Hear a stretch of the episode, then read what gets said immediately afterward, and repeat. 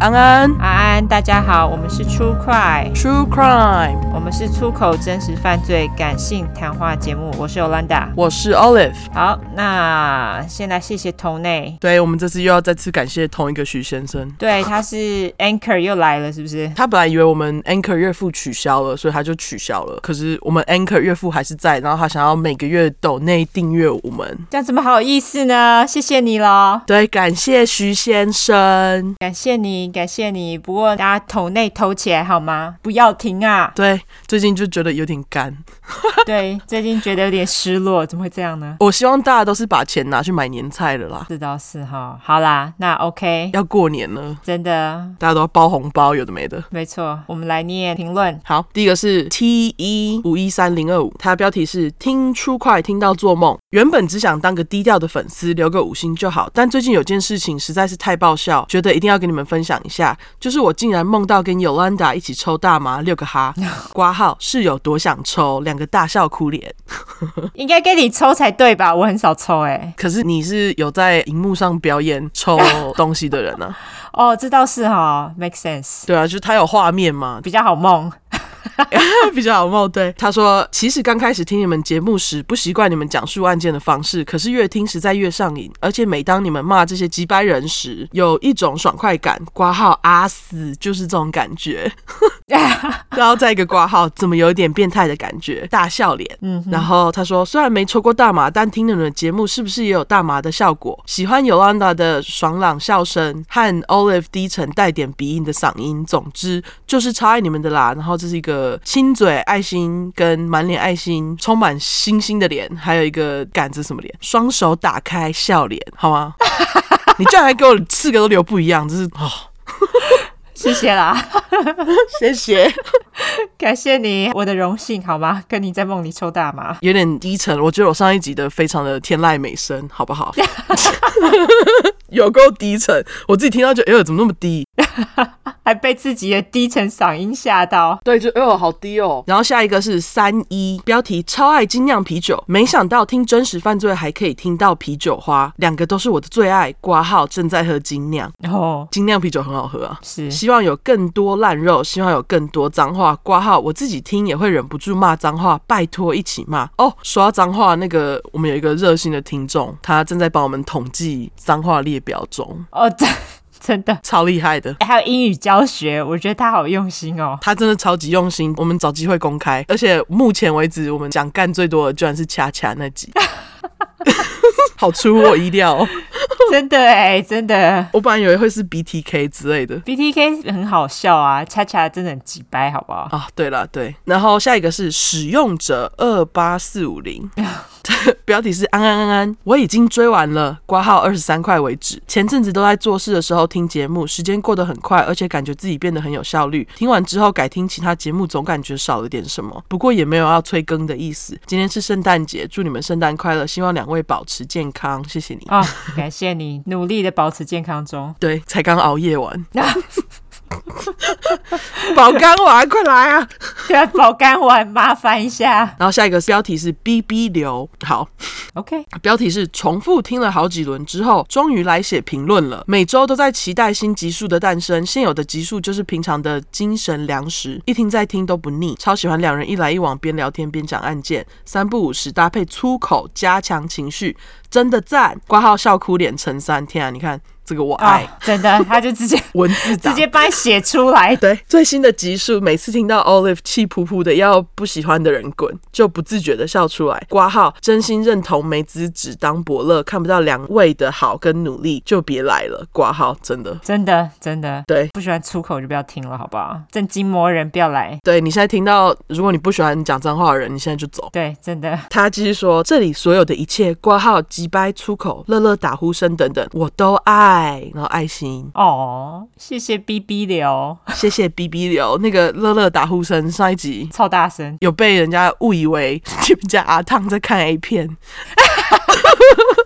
他来问我，我就说什么？他说有一段是不是有人声啊？他一开始还讲得很委婉，然后我就说没有，绝对只是乐乐的声音而已。他说没有，可是我听起来像是女生在讲话哎、然后我就说那好，你在哪里？我去听。然后就我去听，就是乐乐。然后 我就跟他说哦，乐乐鼾声我还是认得出来的，那个是他。然后他就说哦，我本来还以为该不会是有人在旁边看 A 片吧。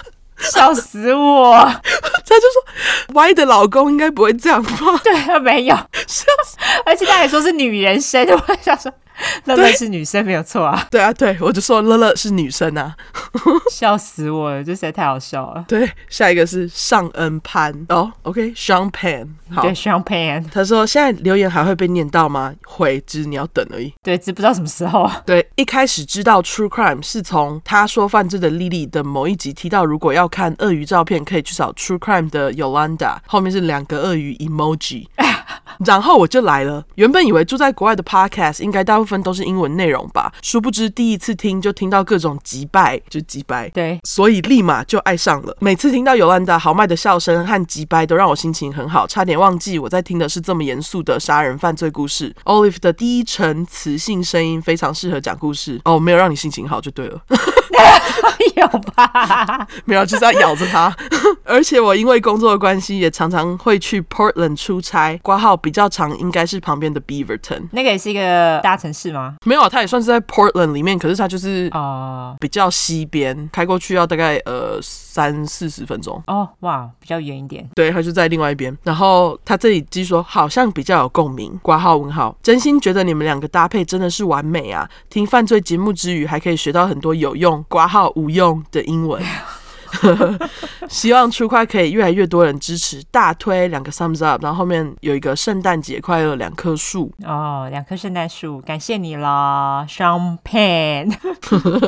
然后下一个是 Chow S Y Z U，哎，等下啊 Z W 不是 U 我以为是 chaos y z w，哦，是吗？是你讲的对，好，K S Y Z W，我不知道为什么，我就第一个看到 C H A，我就想念 Chow，它就是中文 child 的拼法啊、对，不过应该是 K S。它标题是超级喜欢，因为从事设计业，常常因为接案而熬夜画图。某次从熄灯之后，那辗转得知了出快这个频道，这是一个带放大镜眼、啊， 带放大镜脸，不听还好，一听根本停不下来，有够鸡掰，三个笑哭脸，自己听还不够，还推荐给老婆，没想到她比我更迷。有一次，她还很得意的跟我说：“你们练了她的留言，满脸爱心脸。” 我们很爱听真实犯罪类的 podcast，像是《暗黑森林》、《熄灯之后》、《故弄玄虚》、他说犯罪他们的故事、台科调查，但出快始终是我心中最喜欢的频道了，在真实犯界就像王一般的存在。这是三个黑人戴皇冠脸，他还特别用黑人。对，还特别有黑人哎、 对，最后因为上次听的拜伦中学事件实在太精彩了，我想敲碗之前二零一一年发生在挪威的七二二大屠杀事件，三个拜托 emoji。嗯，由衷感谢你们辛苦整理这些几百人的故事，感谢你们对台湾设计产业的贡献，这是。双手张开 emoji 对，这应该是就举手庆祝吧。之类的吧，我也不知道哎、这到底什么意思啊？你要问日本人，这日本人设计的。哦，是吗？对，哦，挪威的七二二大屠杀可以啊，之后可以来讲啊。对啊之，后如果我们要讲大屠杀，这个可以列入其中一个案件。对，谢谢你的留言，感谢你喽，他说我们是王一般的存在，好开心对哦，好爽哦，天啊，真爽！爽爆，这是你说的，不是我们说的，这是最对爽的。对，超爽的。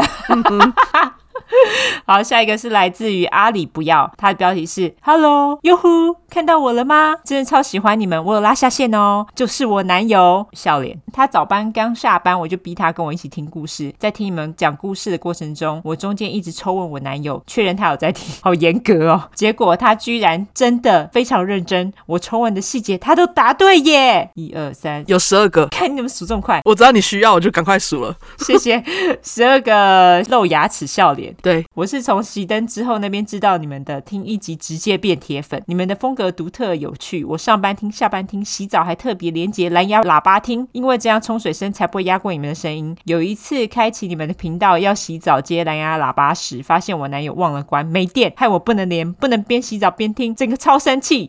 斧头 emoji 跟生气脸。我是一个经常会做梦的人，而且起床后都能清楚记得梦境的细节。听完每一节故事，我的梦变得精彩。哦好， 故事的情节偶尔会变成我的梦境内容，笑哭脸。虽然有时候真的有点恐怖，惊声尖叫脸。例如在杀人魔被抓到逃出来的时候，四个流汗脸。最后谢谢你们做这么好的频道，陪伴着大家，我会继续帮你们传教。刮胡，我身边的人都用 iPhone，但都不知道 Podcast 这个 app。为了逼他们订阅，逼他们去重下载 Podcast，哈哈，笑脸。最后一个小问题比较私人，欧的声音听起来很中性，你是 T 吗？我已经回答过了，对，就是他之前在动态上有回答，对，哎，这个问的人好像也有回你了，对不对？对他回我了。对对对，所以已回答，OK，对，你们就自己去找哈，我懒得再说一次了。哎这样现在应该也找不到了吧？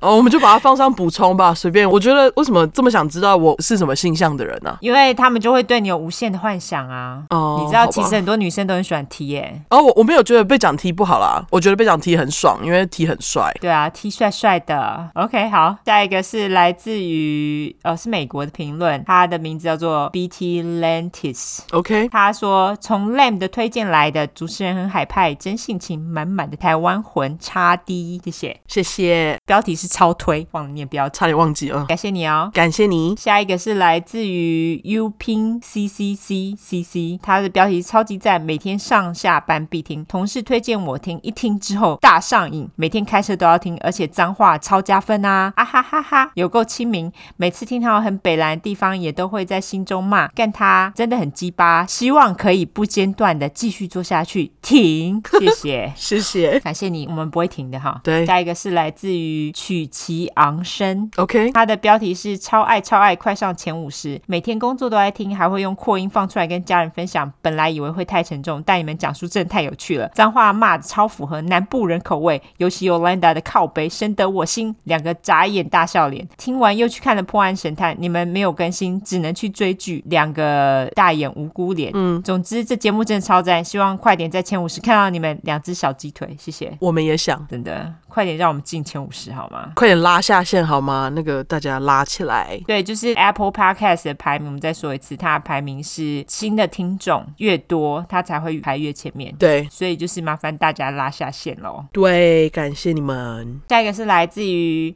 Sawyer C 妹， OK，我念的可以吗？我觉得你念的是对的、欸。哦，好，它的标题是一个会提醒听众们要记得锁门的超棒 Podcast，太开心有这样的 Podcast，第一次接触真实犯罪，因为你们幽默风趣的主持风格，胆小我居然可以一集一集接着听，陪伴了我许多工作时间，又能了解美国社会风气、心理学名词及学英文，好像发现新大陆一样。相见恨晚，出口好解气，但只能用耳机听，不然会以人侧目。三个笑哭脸，刮胡笑哭脸 emoji。 好、呃，好，这样的节目一定要一直支持下去啦，请量力而为，不要累坏爆肝了，超级系翻得啦。 五个爱心，Hazer G，谢谢 Hazer G，谢谢你。感谢你喽，我们会努力的，我们真的还蛮爆肝的，不过我们已经有计划要休息一下下了，所以 啊，对， 这么早的预告，那个大家自己要有心理准备。对，不要再来哭哭，我们要休息。对，嗯，下一个是来自于艾丽菜，她的标题是“三猫御用铲屎官”，怎么骂人听起来好疗愈，歪眼吐舌脸，免责后面那段笑到歪。 没错，我们直接来免责吧。好，我们就直接来免责吧。在免责讲之前，大家记得订阅，好不好？哦，对对，又要忘记了，来，大家记得给我们五星评论，并且订阅，然后拉下线，OK？对，虽然刚讲过了，再讲一次哈，因为很重要。没错，超级重要。如果喜欢的话，麻烦推推。对，好啦，终于来，我们来进入免责吧。好，因为我们主题是在讲有关血腥暴力或是性虐待的内容，这一集有杀小孩，大家自己斟酌哈。对，建议有类似创伤或经验的人，还有不喜欢这类题材的人，不要听。十五岁以下就不要听咯，拜托。就算你是妈妈带着小朋友，也不要听，这个不是 PG thirteen。完全我们会用比较轻松的方式去讲这些故事，但是并不代表我们不尊重受害者。我们都是开善犯玩笑，或者是性侵犯他们那些几掰人，我们就没有再客气的。对另外，我们住在美国有一段时间了，所以还是会中英文夹杂哦。而且这是翻译的故事，不中英文夹杂是要怎样？而且别的频道比我们中英文夹杂还要厉害，我们很收敛。OK，对。但这集感觉好像会有很多没办法， 故事需求我。也是哎、我也会有很多哎、可是好，等会再讲。我先照面遮弯。那那个玻璃心的人，我们所谓玻璃心，就是我们逮到机会就讲中国坏话。玻璃心的人就不要再听了。对，还有不喜欢脏话的人哦，我求你关掉， 求求你关掉，不要再说我们什么骂脏话很多了，什么什么没气质，关你屁事啊，烦死了。我觉得我们明明超有气质的，而且气质不气质是你来讲嘛，你你才没气质。对。啊，关你屁事直接骂回 去。我们都已经开头讲一次了，然后念评论又讲一次了，然后现在又再讲一次不喜欢粗口的。那你现在还在听又不喜欢脏话的人，我真的不知道你在这里干嘛，好吗？对，没有，他们就犯贱，有没有？哦，对对对想要被骂。对，那刚刚就有说了这一集啊，我们会讲比较多英文的原因，是因为我们这一集要讲的是青少年杀人犯，对不对？对而且两个都是少女，啊、对，两个是少女、欸，哎，我觉得好恐怖哦。真的好恐怖哦！对，你的有 emo 吗？我的超 emo 啊，emo 到不行哎、好好好，等会就跟大家解释什么是 emo。对你解释，我好像没有解释。我有解释，对，安啦，我照你。那我们这次选了两个是青少年的案子，有小孩的父母可能听了会有点难过，我觉得。对，我觉得青少年是很难控制的一段时间，真的大家就是自己可以斟酌收听，但是我觉得有小孩子的爸妈应该还是会觉得收获满满。 会吗？乱讲。我觉得他会觉得莫名其妙吧，就会觉得干到底哪里出错了那种感觉。没错，哦那我这边呢，因为我们两个讲的算是就是社会案件，因为我们之前讲的连续杀人犯也是社会案件，可是因为这个是一个事件，所以我会先从描述事件开始，然后再去做最后的背景解说，所以我会先从事件开始。那我就先不公布我这次杀人犯的名字，我先大家希望能够习惯，OK？对，那我这件事件呢，我是要说是发生在密苏里 （Missouri）。哦，密苏里州的一个小镇，它叫做圣马丁，就是 Saint Martin。嗯，这个 Saint Martin 是密苏里州某个大城市，就是 Jefferson 杰佛逊城的郊区。这件事件是发生在二零零九年十月二十一日，就是离万圣节才大概十天吧。嗯早知道就留到下一次万圣节讲，来不及了。没关系，我们还有 留，对，没错，我们还有其他的选择。没错，总之呢，那天傍晚，九岁的 Elizabeth Olton，我叫她小丽，好，他那时候跟妈妈呢，还有一个哥哥，还有一个姐姐在家里。小丽的妈妈在准备晚餐，那哥哥跟邻居，他们那个邻居的一家子，他们的姓呢是叫做 Bustamante，或是你也可以念 Bustamante。随便你 OK 的双胞胎一起打电动，那这个家族呢，我就叫它巴士家族。好，因为 Bustamante 实在是有够长。那巴士家族他们就是那时候有双胞胎两个人，他们就是也是年纪也很小，就在他们家跟他哥哥一起打电动。嗯，巴士家族的房子呢，离小丽家的房子大概只有四个房子的距离，意思就是超级近，近到靠腰。嗯，在巴士家的后面呢，我这边要讲这个是因为这个也很关键，在他们后面就是森林。哦，小丽妈那时候她正在准备晚餐的时候，就是大概下午五点的时候，那时候就有人敲了小丽家的门。小丽妈她一打开，是那个在他们家打电动双胞胎的妹妹，那个妹妹才六岁，就是 Emma，我叫她小爱。 OK，她那时候站在门口，但是你以为她来找哥哥的，其实并不是。哦，对啊，我本来以为他是 对啊，是要找臭男生，不是？他是来找小丽的。他跟小丽妈说：“哦，我想要找小丽一起玩这样子。”但是因为那时候已经接近晚餐，所以小丽妈她就本来是不答应，因为想说快要吃饭了还出去玩。但是你们也知道，小孩子就是喜欢耍赖拜托，所以小丽妈她就只好答应了，就让小丽去跟小孩一起玩。但是小丽妈就跟小丽说，晚餐以前要回家哦，就是大概玩一个小时左右，六点以前要回家这样子。那小丽也答应了，但是结果六点一到，小丽并没有回家。哦，小丽妈马上就觉得很奇怪，因为小丽是一个很听话的小孩。如果你们有去看那个 IG 的照片的话，就看得出来，她看起来就真的是一个很乖的小朋友。哦， 她说六点回家通常都不会迟到，通常一定会在六点以前回来。而且小丽呢，她其实是一个很怕黑的小女生，而且那时候是冬天，那一天太阳下山的时间是六点二十二分，有没有很精准？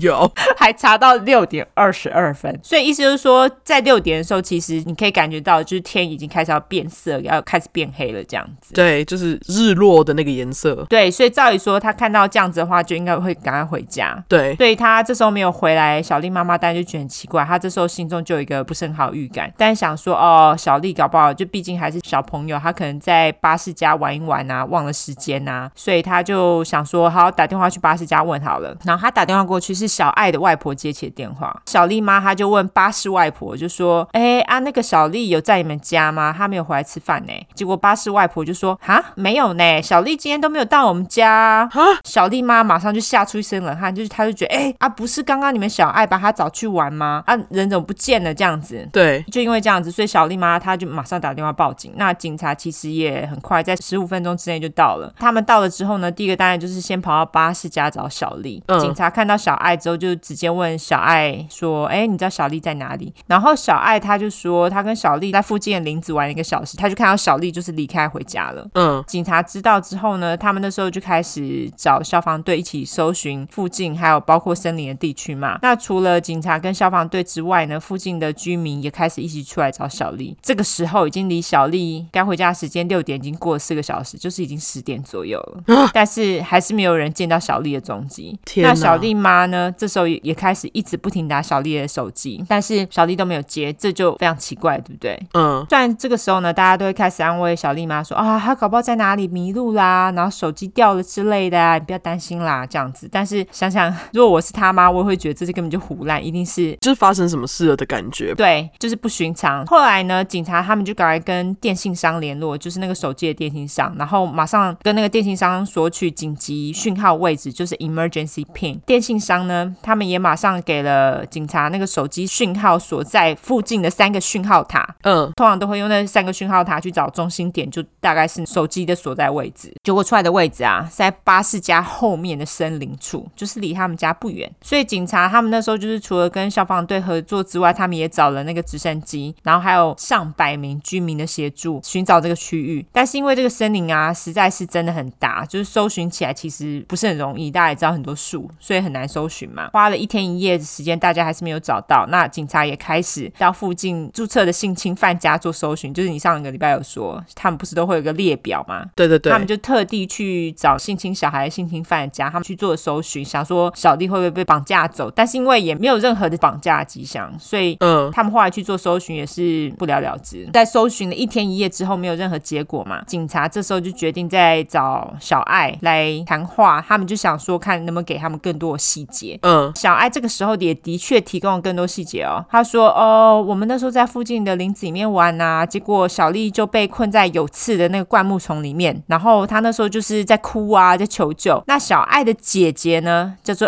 Alisa，嗯我就叫阿莎。小爱的姐姐阿莎，她十五岁，那时候十五岁的阿莎呢，正好在旁边看他们两个玩耍，所以那个时候小丽当然就会哭着向阿莎求救，因为阿莎年纪比较大嘛，对，警察也想说，哦，可能问他会比较清楚，因为毕竟一个十五岁的少女跟一个六岁小孩，六岁小孩可能讲话也比较难给什么详细的资讯，对，所以他们后来就想说，好，那他们就找阿莎来问话这样子。他们就跟那个阿莎的阿嬷说要跟她讲话。就阿莎那时候呢，就只有跟警察说，我有看到小丽啊，但是我真的不知道小丽跑哪去了。那时候阿莎她的态度呢，也是一派轻松直白，就是她没有任何其他奇怪的征兆这样子。嗯，所以他们那时候也不觉得就是阿莎有在隐瞒什么。于是呢，警察就继续搜寻。这时候有人在离巴士家不远的林子里面，基本上就是在他们家后院。 OK，他们有看到有一块被挖过的四方形浅坑，那警察看到之后呢，他们就找阿莎过来，然后问他说：“哎、你知道这个浅坑到底怎么回事？”阿莎一到那个坑之后，他马上要跟警察承认说：“哦，那个坑是我挖的、啊。嗯警察当然就问他说：“你干嘛要挖这个坑？”阿莎他就是说：“我就是喜欢挖洞啊。”就挖洞是他的兴趣。OK，对，他就说，而且有时候我在森林里面看到小动物尸体，我就会把小动物的尸体放进我挖的洞里面，然后埋起来这样子。然后他就说，嗯我就喜欢这样做这样。 o k 好，但阿莎他这么说呢，警察还是为了保险起见，他们还是把洞挖开，然后看里面有没有什么东西。但就是没有东西嘛，什么都没有挖到，那警察就是也算是松了一口气啦。但是就是小丽失踪的案子完全没有任何线索，嗯，因为没有任何线索，然后警察对于阿莎讲的话呢跟态度，他们又有有所保留，因为毕竟一个十五岁小孩兴趣是挖坑也是蛮奇怪的， 嗯，所以警察那时候呢就弄了搜索令，他们就搜索巴士家的房子。巴士家的房子除了一个地方之外呢，其他地方都很正常。那那个不正常的地方呢，就是阿莎的房间。哦，警察那时候一走进阿莎的房间呢，看到她的墙上写了一堆字和画。那在墙上写字和画画是没有什么问题啦，我觉得小孩子都会嘛。嗯，但是不 OK 的是阿莎写的内容。她在墙上呢，其中有 一小块，她写着 “It was written in blood”，也就是说，她说这是用鲜血写的，还自己写下来说这个是用鲜血写的，对，还要强调很重要。非常重要。后来就是发现那个真的是用他自己的血写的。他有另外一个区块呢，是一首诗。那那个诗的大意呢，就是自残的相关内容。我来念一下这个诗。他写说：“I cut to focus when my brain is racing. I cut to make physical what I feel inside. I cut to see blood because I like it. I don't like to cut, but I can't give up.” 我来翻译一下哈，这个很中二，欸这超级中二。哦，怎么跟我那个一样？ 我们这一集应该充满了中二的用语，大家可以学到很多中二英文。对，那这边的 cut 虽然是切的意思，但是我觉得翻成割比较通顺。它是说，当我的大脑在运转的时候，我会割自己集中注意力，我会割自己来呈现我内心的感觉，我会割自己是为了看到血，因为我超爱，我不喜欢割，但是我没有办法不割，就这样，超级中二。自以为是的诗，对，在这首诗的隔壁的墙上，它有一个只用简单的红线画出来的人形，大概就是一个人的大小。那人脸的右上半部呢，画了三条线，我觉得看起来有点像是头上缠了一个绷带，但是有很多人都说那像是画上的样子。在人形的旁边写了一行小字，那那个小字写的呢是一个人的名字，也就是 Emma 妹妹小爱的名字。 OK，在阿莎的房间呢，看到一堆奇怪的东西，警察那时候就开始上网看阿莎她的网络上行动嘛。嗯，因为她有 YouTube，他们就看到她自己拍摄的一个影片，她放上了她自己 YouTube 账号。然后影片的内容呢，有点像是那时候很流行的 Jackass，你知道 Jackass 吗？主要是在做什么的？他们会做很多影片，他们就是会用一堆奇怪的方法，然后好像用一点创意的方法来伤害自己。哦，有有有，我记得我之前看有一集，我觉得那一集真的实在是超智障。他们拿水蛭去吸自己的眼球， Why？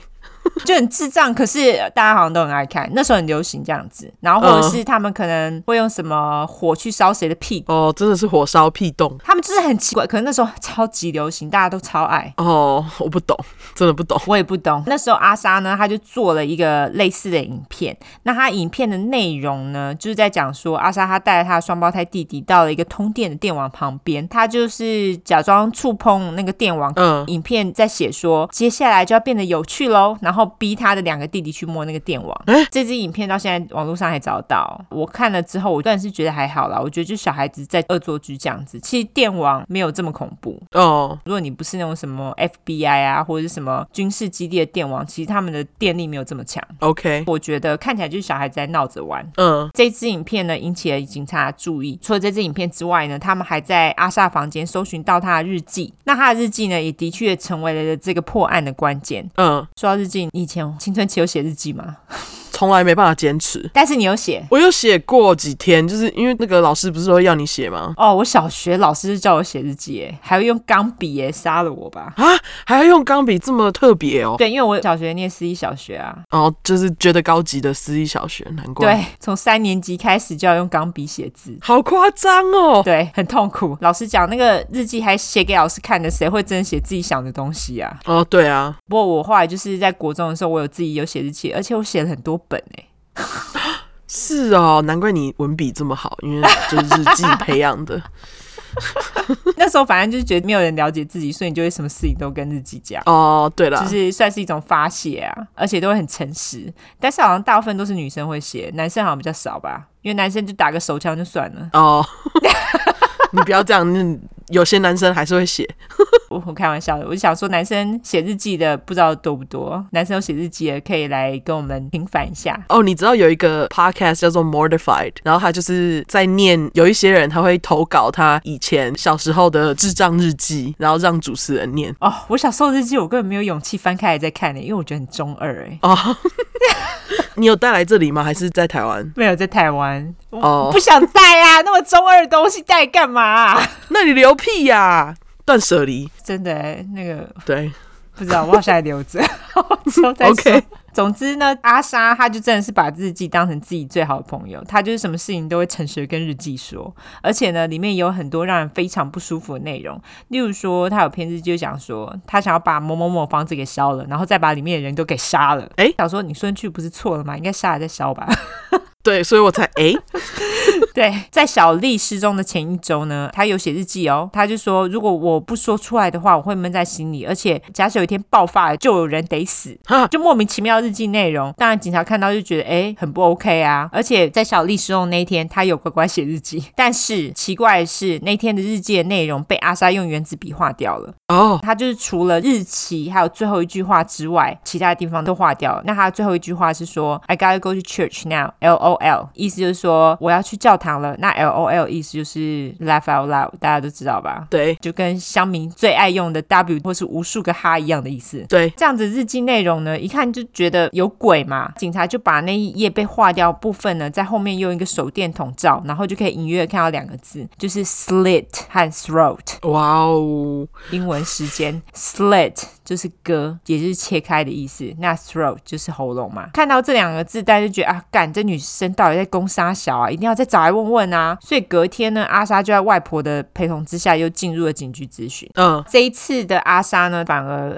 看起来很紧张，失去了轻松自在的神情。那她在咨询的过程当中呢，阿莎的眼神也开始不敢跟警察接触。通常这样子就代表说她可能在说谎，嗯，她也开始呈现很慌张的样子。当警察呢觉得阿莎开始要有崩溃的征兆的时候，他们那时候就觉得啊，趁势追击嘛，他们就拿了阿莎的日记跟她说：“我们读了你的日记哦，包括最后一篇哦，就是被划掉的那一篇。”阿莎她就终于松口承认说，她知道那天小丽到底发生了什么事。她说，小丽失踪的那一天，她和小丽一起走在林子里面，结果小丽突然没走稳，跌倒了，撞到头，然后就死了。什么？她的意思就是说，小丽的死是意外啦。那你干嘛那么紧张？对，警察一听就觉得胡乱，那那个割喉咙到底怎样？而且呢，小爱她就说小丽是被有刺的灌木丛困住嘛，这个证词就是相抵触，所以警察他那时候就跟阿莎说，好哦，等我们找到小丽的尸体验尸之后，我们就会知道发生什么事情喽，你最好不要乱撒谎哦。对啊，接着，警察又问阿莎说：“小丽的喉咙到底是不是被割开了？因为那个是他们唯一能从被划掉日记当中得到的资讯。那个时候啦，对，阿莎听到之后，她只好承认说：没错，就是她割了小丽的喉咙。哦，，结果这时候呢，陪同阿莎的外婆不是在她旁边吗？她听到之后马上就流眼泪，不敢相信阿莎承认的事情，就觉得到底是怎样 真的啊，就觉得干这我孙女怎么跟人家喉咙？所以她那时候就是被震惊到不行，然后情绪上就是无法接受，所以后来呢，警察就陪同外婆一起走到外面，这样子离开了那个咨询的小房间。哦，外婆好可怜，对外婆一定是吓到。那外婆离开了之后呢，阿莎她就终于老实的跟警察说，那一天到底是发生了什么事。 OK，他说十月二十一号傍晚呢，阿莎那时候就叫她妹妹小爱去找小丽过来，并且跟小爱说叫小丽在屋外等。等到小丽到了屋外之后呢，阿莎那时候就拉着小丽的手跟她说：“哎，我想给你看一个东西，给你一个惊喜。”于是两个人就走到了林子里面，他们走了大概十五分钟，走了其实有一段距离，嗯，到了一个阿莎事前挖好的坑，不是在搜寻的时候搜到的那个坑，是在更近林子里面的坑， OK，所以阿莎的兴趣可能真的是挖坑。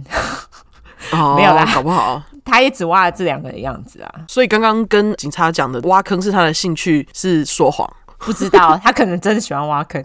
OK，好，总之呢，到了坑的前面呢，阿丽她转身看着小丽的眼睛，然后就突然开始用手勒小丽的脖子。靠腰，小丽一定超莫名的啊、最后呢，她就拿出从家里的厨房拿的刀子，开始刺小丽。那小丽的脖子呢，跟手腕也都因此被割伤。最后，她拿那个刀子往小丽的胸口戳了七刀。小丽呢，不再挣扎就死了嘛。阿莎呢，就把小丽埋在她事先挖的坑里面。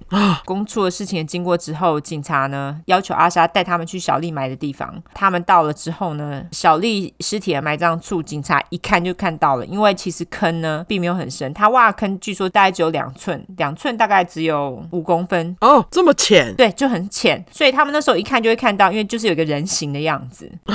他好 sloppy。废话，他就十五岁。后来呢，他们就是一眼就看到，他们就把小丽的尸体挖出来之后送去验尸，嗯验尸的结果也跟阿莎所形容的符合。后来呢，警察他们也用了特殊的蓝光，我不知道什么蓝光，他们也看到了，就是他划掉了日记的内容。那日记的内容呢，全文如下，我先念英文，我再来翻译中文。好，好，他说：“I just fucking killed someone. I strangled them and slit their throat and stabbed them. Now they're dead. I don't know how to feel ATM.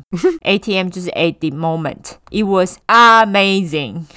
As soon 靠腰 as you get over the oh my god, I can't do this feeling.” is pretty enjoyable. I'm kinda nervous and shaky though right now. Okay, I gotta go to church now. LOL。反正阿莎她的整个内容呢，她有故意拼了一些字来增强，就是那时候那个年纪的小孩会说的话，例如说 amazing，她会拼成 amazing，就是 A H M A Z I N G。 OK 然后 Oh my God，它会拼成 Oh my God，就是 O H，然后 My M Y God，它不是 G O D，它是 G A W D。嗯对，那 ATM 就是 at the moment 啊，我很讨厌人家用 ATM，因为我一直想到 ATM 提款机，哦，对我也很是，烦。总之呢，他整个翻译是说，我刚刚他妈杀了一个人，我勒得他还割了他的喉咙，然后戳了他，现在他死了，我不知道这时候我应该要怎么样感觉，但是呢，真的是太棒了，只要过了那个天哪，我无法的那种感觉，一切都会变得很愉悦。但是我现在有点紧张，还在抖。好啦，我要去教堂啦，哈哈哈哈哈。靠摇，他还去教堂哎、对他， 没错，他杀了人之后就立刻去教堂，可能忏悔之后神就原谅他了。哦，总之就是很明显他是有问题。那现在我们知道事情是怎么发生的，大家先把情绪整理一下。在我说阿莎审判之前呢，我先来讲一下小丽跟阿莎的背景。好，先说受害者小丽的，小丽呢，她在一九九九年十二月十五日出生于密苏里州的 Jefferson，就是我刚刚说的杰佛逊城。那小丽跟妈妈的关系呢非常好，她很喜欢泰勒斯，大家也知道，十二月十五号就是射手座，她个性外向活泼，也很容易交朋友，非常射手。小丽的爸爸呢，在二零零七年的时候，因为卖药的关系被抓判了四年，但是二零零九年的时候就被假释出狱，结果在二零零九年的二月， 小丽爸又因为入室抢劫被抓了。嗯，至于是怎么被抓，因为我觉得很蠢，所以我觉得要讲出来给大家笑一下。好，小烈爸爸呢，跟另外两个人呢，在别人家抢劫完后，被其他的人看到报警，警察到了现场之后，三个人已经逃跑，就他们逃跑还徒步逃跑，他们把车子留在现场，哎、怎么不开走啊？可能开走反而更容易被抓，我觉得。哦，因为有车牌，对，那警察呢？他们马上就设路障，他们要抓小丽爸一行人，结果一个人当场就被抓到了，但是那个人不是小丽爸，是同行的其中一个人。哦，警察在搜索他们所留下的车子之后呢，结果马上搜索到他们的手机跟皮夹，皮夹里面还有身份证，哇，反正也是非常 sloppy。应该不是摩羯座，绝对不是，他们有了身份证之后呢，根本就知道这两个人是谁啦。所以剩下的两个人呢，也马上被通缉，而且他们后来还被怀疑跟另外一个披萨店的强案有关。只过了两天， 剩下两个人就在某个公寓被找到了，当然就是小丽爸。另外一个被一起抓到的呢，是小丽同父异母的哥哥，他就十九岁，所以他也是三个抢劫犯当中的一员。嗯，小丽爸呢，因此被判了十九年刑期，那哥哥就是被判了七年。哦，小丽爸跟他的哥哥呢，就是在小丽被杀的前八个月，同时被关进了监狱。他们家那一年可能水逆，真的，真的啊。 做完小丽之后呢，我再来讲讲阿莎的背景。阿莎呢，好、终于要公布她的星座了。她是出生于一九九四年一月二十八日，水瓶座加一。然、后哦变态水瓶座，对，水瓶座后来居上哎、哦，他现在好像是最多杀人犯的星座欸对我们大家小心水瓶座， 我自己讲的啦，那个水瓶座的人不要哭我超爱水瓶座哎、他们好疯哦。哦，他们很神奇，他们超疯的啊，超对啊神经病的，超爱的。阿莎和双胞胎弟弟呢，他们在阿莎七岁的时候，他们就搬去跟外婆一起住了。这当然就是有原因的，原因也很明显，就是爸妈没有办法抚养他们四个姐弟嘛。那阿莎的妈妈呢，在生他的时候呢，其实年纪很小，就是小妈妈。那小妈妈怎么知道怎么养小孩？但是不知道为什么还继续生了双胞胎弟弟跟小爱。除此之外呢，她还有严重的毒瘾。阿莎的妈妈呢，她曾经因为持有大麻，就是在大麻还没有合法之前，还有酒驾被捕。嗯，阿莎的爸爸呢更不 OK，阿莎的爸爸呢有严重的暴力倾向，他曾经多次被捕，又因为严重的刺伤了他人，所以他被判了三个终身监禁。哎，哇，对啊，我觉得应该是伤得很重才会被判这么重。对啊，三个哎、对，三个。关于他父母的资讯，目前就这些，但是就是可以想象，阿莎被送到外婆家之前的生活，应该就是处在暴力跟毒品之中的环境。阿莎她后来呢，还有跟爸爸继续联络哦，就是他们有通信跟通电话。嗯，阿莎还会把爸爸寄给她的信贴在她房间墙上，这个意思就是说，其实爸爸对阿莎的影响力还是有的哦。嗯，那阿莎跟她的弟妹被外婆领养之后，他们的生活也的确比较稳定。阿莎在学校功课也还蛮不错的，然后在教堂也非常活跃，她参加非常多的教堂活动。阿莎的朋友都说阿莎是一个很贴心的人啊，但是实际上。像阿莎曾经企图自杀多次，嗯也经常性的自残。阿莎在十三岁的时候呢，曾经因为吞了一整罐安眠药送医，她那时候就是在医院待了十天。她也在这次自杀未遂事件之后呢，也因此接受了心理治疗，也有在服用忧郁症的药物。那在网络上的阿莎呢，其实跟实际生活的阿莎完全是两码子事。嗯，阿莎她那时候有 MySpace 跟 YouTube 的账号 ，MySpace 时代眼泪。我也有，我也写了时代眼泪，我也有账号，但是我的那个女生也有 MySpace，因为在那时候是最红的啊。对 MySpace 它在那个被卖掉之前红翻天呢、卖掉之后就烂啦、 对，而且最好笑的是，我老公说，你只要注册 MySpace 账号，你就会立刻有个朋友，那个朋友叫做 Tom，那个就是 MySpace 的创办人啊。哦，对对对，我记得好像是，那总之呢，阿莎她那时候在 YouTube 嗜好的那一栏，我想说，我从来没有注意过 YouTube 有嗜好这一栏。她填写她的嗜好是杀人跟自残，嗯，我觉得就是小朋友中二乱写的。对，那在上面呢，他也放了很多张大家说很可怕的照片，俨然就是一个 emo kid。好啦，我就来介绍一下 emo。好，最简单就是头发都在脸上的人玩。 你不你不觉得吗？他们就是头发通通都在脸上，看不清楚他到底长什么样子。呃，我来讲一下 Urban Dictionary 的定义。Urban Dictionary 它是讲说 emo 就是很情绪化的人，但 emo 这个字就是来自于 emotional 嘛，情绪化这个字，这个字需要英文教学吗？emotional，emotional 还不知道吗？就情绪化、啊，对，就情绪化。那 Urban Dictionary 说，有的 emo 呢会非常忧郁，而且 emo 也是一种风格。那他们的风格呢，就是头发会遮过眼睛，就像我说的，头发都在脸上。嗯，然后他们会画黑眼线，穿条纹衣、紧身裤，就是有一点朋克的风格。头发嘛，要么染黑，要么就是染成其他比较亮的颜色，例如他们最喜欢粉红色、蓝色、紫色，嗯这些颜色。然后他们会穿板鞋、戴手环，我不知道为什么要戴手环呢、欸他们忧郁的时候呢，会自残。但是 Urban Dictionary 还强调说，不是所有的 emo 都会自残的，有的过得很快乐哦。嗯，记得我在那个时候，也就是在也是在二零零九年的时候，我还 Google 过 emo 的影片，他们就是会男男接吻啦，就是腐女的最爱啊，然后会把脸涂得很白之类的。可是白人本身就很白，他们就不需要，但是他们还是会有人刻意把自己涂白。嗯，总之就是有一阵子很流行啦，在美国青少年当中，实际上现在还是蛮多人会做这样子打扮诶、那个算是他们青少年反叛的象征。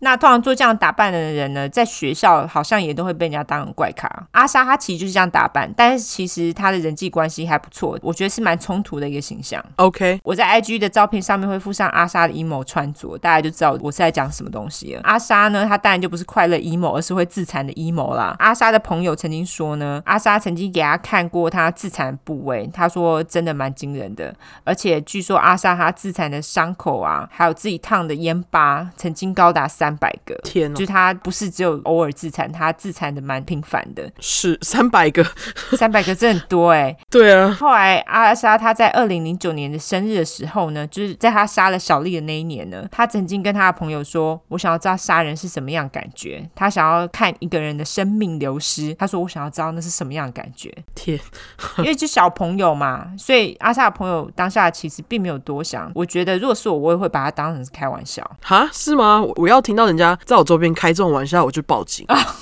因为我就觉得你怎么会去开这种我想要看一个人生命流失这种玩笑？如果她是开玩笑说，你会报警吗？哦，对不对？她搞不好就是开玩笑说啊。可能要看听了几次吧。如果他一直讲，我可能就会报警。对啦，只是没有想到她真的那一年就把小丽给杀了。对，我大致上介绍完阿莎跟小丽的背景，我现在来说说阿莎的审判。好，二零零九年十一月呢，那时候阿莎上庭，检察官他认为阿莎因为手法残忍，并且使用武器，还做了事前规划，也就是挖坑，所以他们认为阿莎的案子呢要被当成成人案件来审判呢。意思就是说，他们最终可以判处死刑的意思。结果法院也同意喽，所以他那时候就以一级谋杀罪被起诉。后来阿莎呢，一直到二零一二年，就是将近三年，她再次出庭，但是这个期间呢，据说阿莎她非常的焦虑，所以她会一直不停的抓自己的脸部跟身体。哦，那她的指甲呢，也因此就是每两天就要修剪一次，因为就是她一直把自己抓伤。嗯，而且呢，他们那时候还严密的监视他，就是以防他自杀。阿莎呢，也因为这些行为，后来就是有被送去做心理评估，那他也被诊断出他有重度忧郁跟边缘性人格，他也的确马上就被送去做心理治疗。在二零一二年的审判当中，阿莎之前呢对警察的自白啊，无法用在那个法庭上面啊，因为他们说他那时候未成年，又没有外婆陪伴，因为外婆已经走出那个咨询小房间了嘛，哦，所以他们就说检方不能用他的自白。所以那个时候呢，检方他们就使用阿莎自己拍的那一支对弟弟恶作剧的影片，就是去碰铁网的影片，还有他社交媒体账号上的资讯，来把阿莎描述成一个就是很邪恶的人这样子。对后来因为这件案子呢被媒体大肆报道，所以大家已经在网络媒体上就是自己已经对他做了公审，就说啊你这个坏小孩这样子。对阿莎的律师呢，除了利用阿莎的家庭背景来为她做辩解之外，那时候呢，他们还利用了另外一个方式来为她做辩解，就说她使用百优解。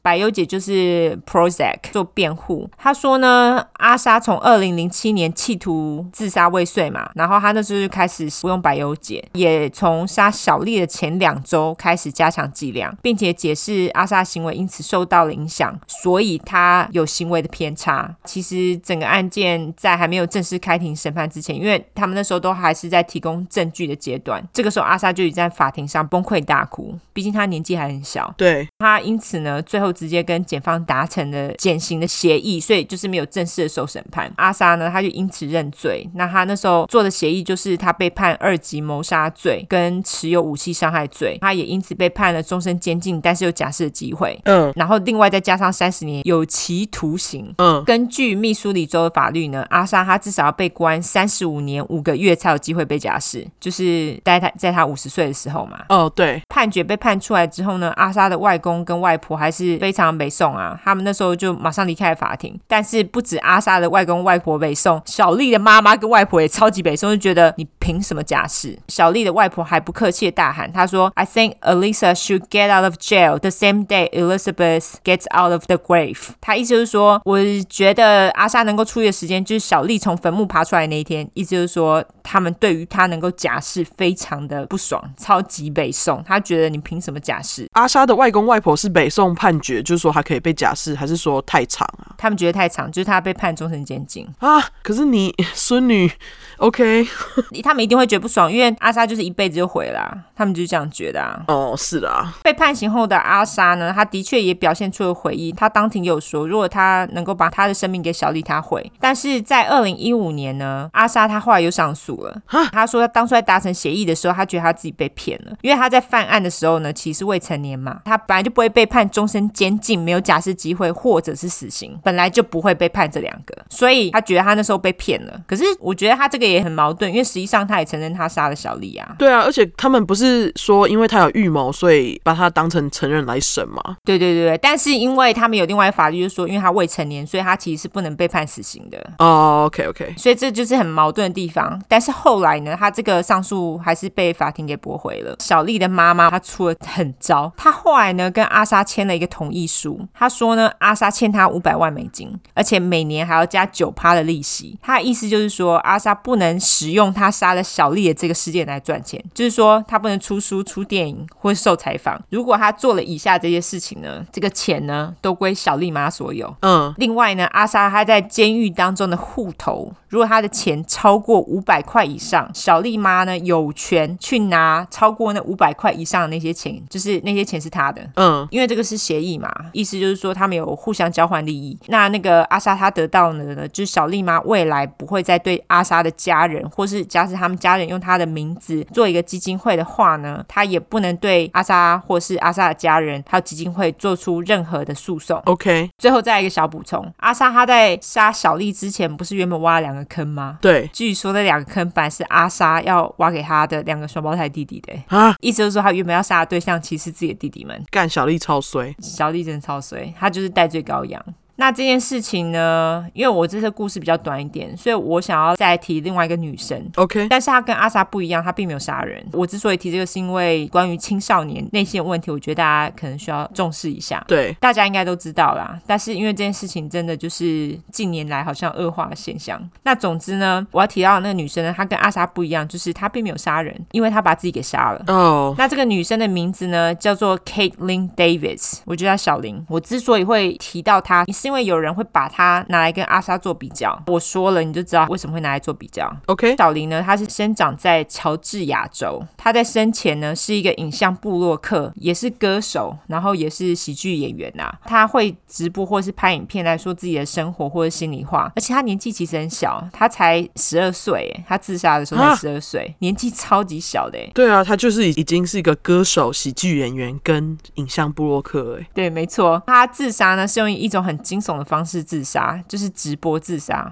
其实这件事情我还记得，因为这件事情是发生在二零一六年欸诶、我好像记得他是在十二月三十日，他那时候开启了 Facebook 的直播。他在自杀之前先说了很多对不起，就是对不起这个，对不起那个。后来呢，他就在他自家的后院弄了一根绳子，然后呢，当然就是在树旁边。接着他就在镜头面前上吊自杀、欸，干而且全程被录下来。他的朋友看到，当然就是吓死啊，在当时造成非常大的震撼。而且因为普通上吊自杀呢，其实最快的死法，就像是大家如果有看一些影集，他们如果在做吊刑的时候，他们其实就是你站上一个台子，然后下面那个木板就会突然放下，然后他们就是悬空嘛。那你这样子的话呢，他会马上把你的脖子给折断，哦，你就会马上死亡。但是呢，这次小林自杀，他因为从椅子跳下来高度不够，他就是抖了很久之后才死，因为他其实并不是脖子断掉干脆的死法，他是被绳子给勒死的，所以那个就是经过了很长的一个过程。天哪、因为你也知道，人都有求生意志。你就算你在自杀的时候，你可能会在自杀的前零点一秒你突然会后悔，所以你会有求生意志。嗯，可是小林呢，他那时候并没有这样子，他那时候所谓的挣扎呢，可能就是痛苦吧。那时候在脖子被绳子绕起来勒死的时候啊，会有一个痛苦的过程，所以那个挣扎是一个痛苦的过程，他并没有想要求生的意思，意思就是说他死的意志很坚定。 o k 而且呢，这其实并不是小林的第一次自杀，他在这之前呢有吞了安眠药自杀。你看，就是跟那个阿莎很像。对，他后来就是有被发现送医，那他自己呢也在影片当中说，他那次自杀，他的生父呢并没有去看他，让小林觉得他爸爸根本就不在乎他。那至于小林的妈妈有毒瘾，他后来也跟另外一个毒虫结婚，也就是小林的继父。那这个继父呢也吸毒，他们两个自己吸毒也罢，他还曾经强暴小林，干超级白人。而且这个继父呢更急白的是，他曾经跟小林说：“你呀、就是一个无用的人，你为什么不去死一死？”他就这样跟他讲。干，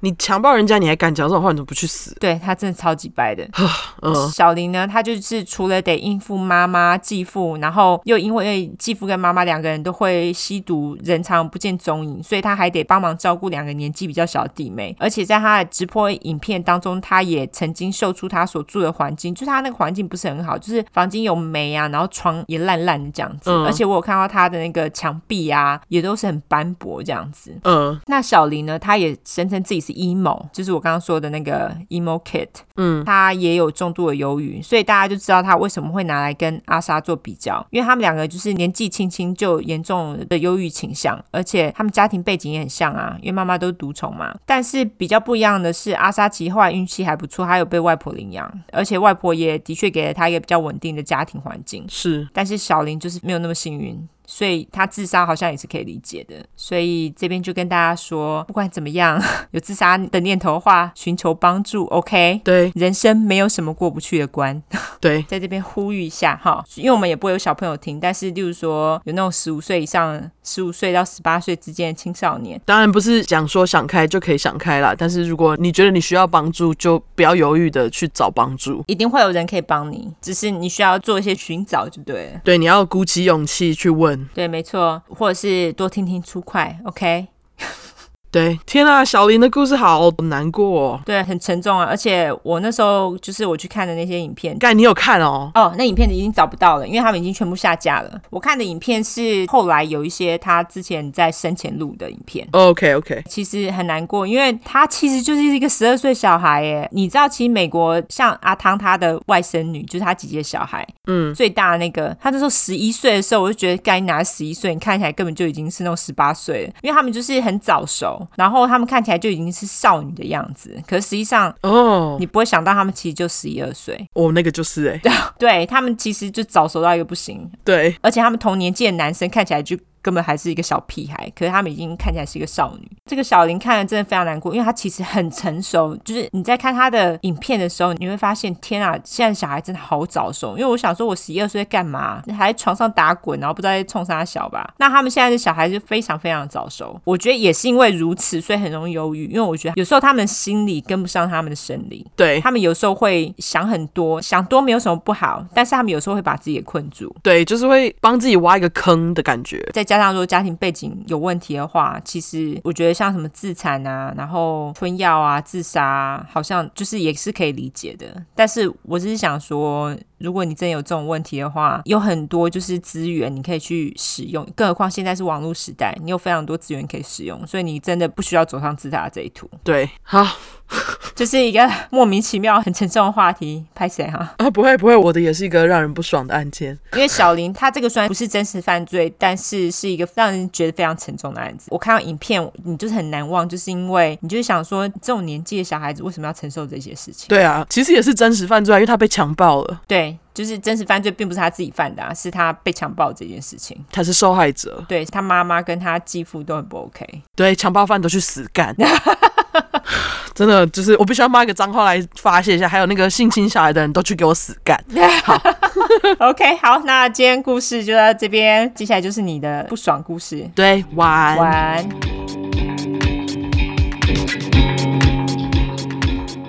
上礼拜轻松小品阿五听完爽了，就爽完今天要超级悲剧，好吗？顺序会跟你的排序比较不一样，我会先讲发生的样子，然后我再从背景开始讲，发生的样子是什么？就是事后警察发现尸体的样子。好，OK，对对对，那这个事件呢是发生在二零零六年的四月二十三号，也是蛮近代的，而且这是一个加拿大的案件。嗯，那因为就是关于这个案件的网络资料其实没有到特别多，因为这个女生她其实是未成年人，年纪很小，所以当时警方的资料其实都是保密的。所以我在为了知道更多细节，我就跑去图书馆借了这本书来看。你看多用心。真的。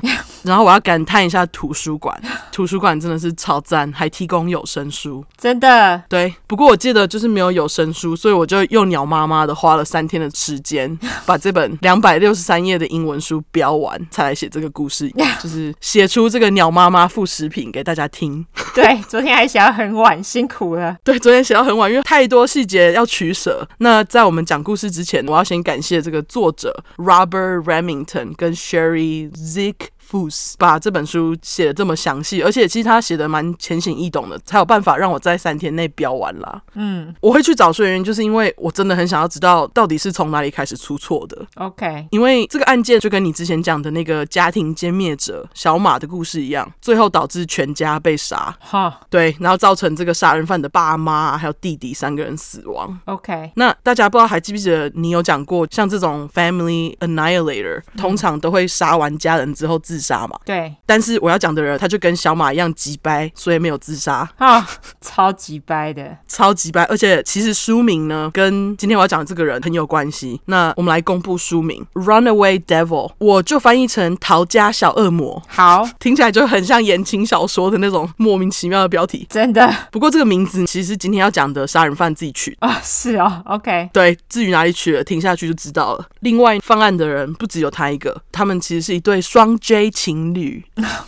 好，年纪跟我们差不多的人应该就知道我在说什么，毕竟双 J 情侣也是时代的眼泪。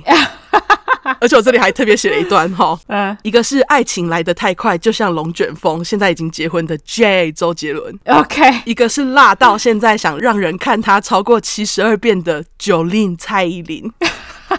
我觉得我写的超好，一定要念出来。超抠你的， 呃， 对，那真的是时代眼泪。是而且很可惜，今天要讲的人不是 J 或九令，他们的名字是 Jasmine Richardson 跟 Jeremy Stanky。 ，OK， Jasmine 就是那个小恶魔，所以我就叫他小魔。好另外一个 Jeremy Stanky，我就叫他阿臭。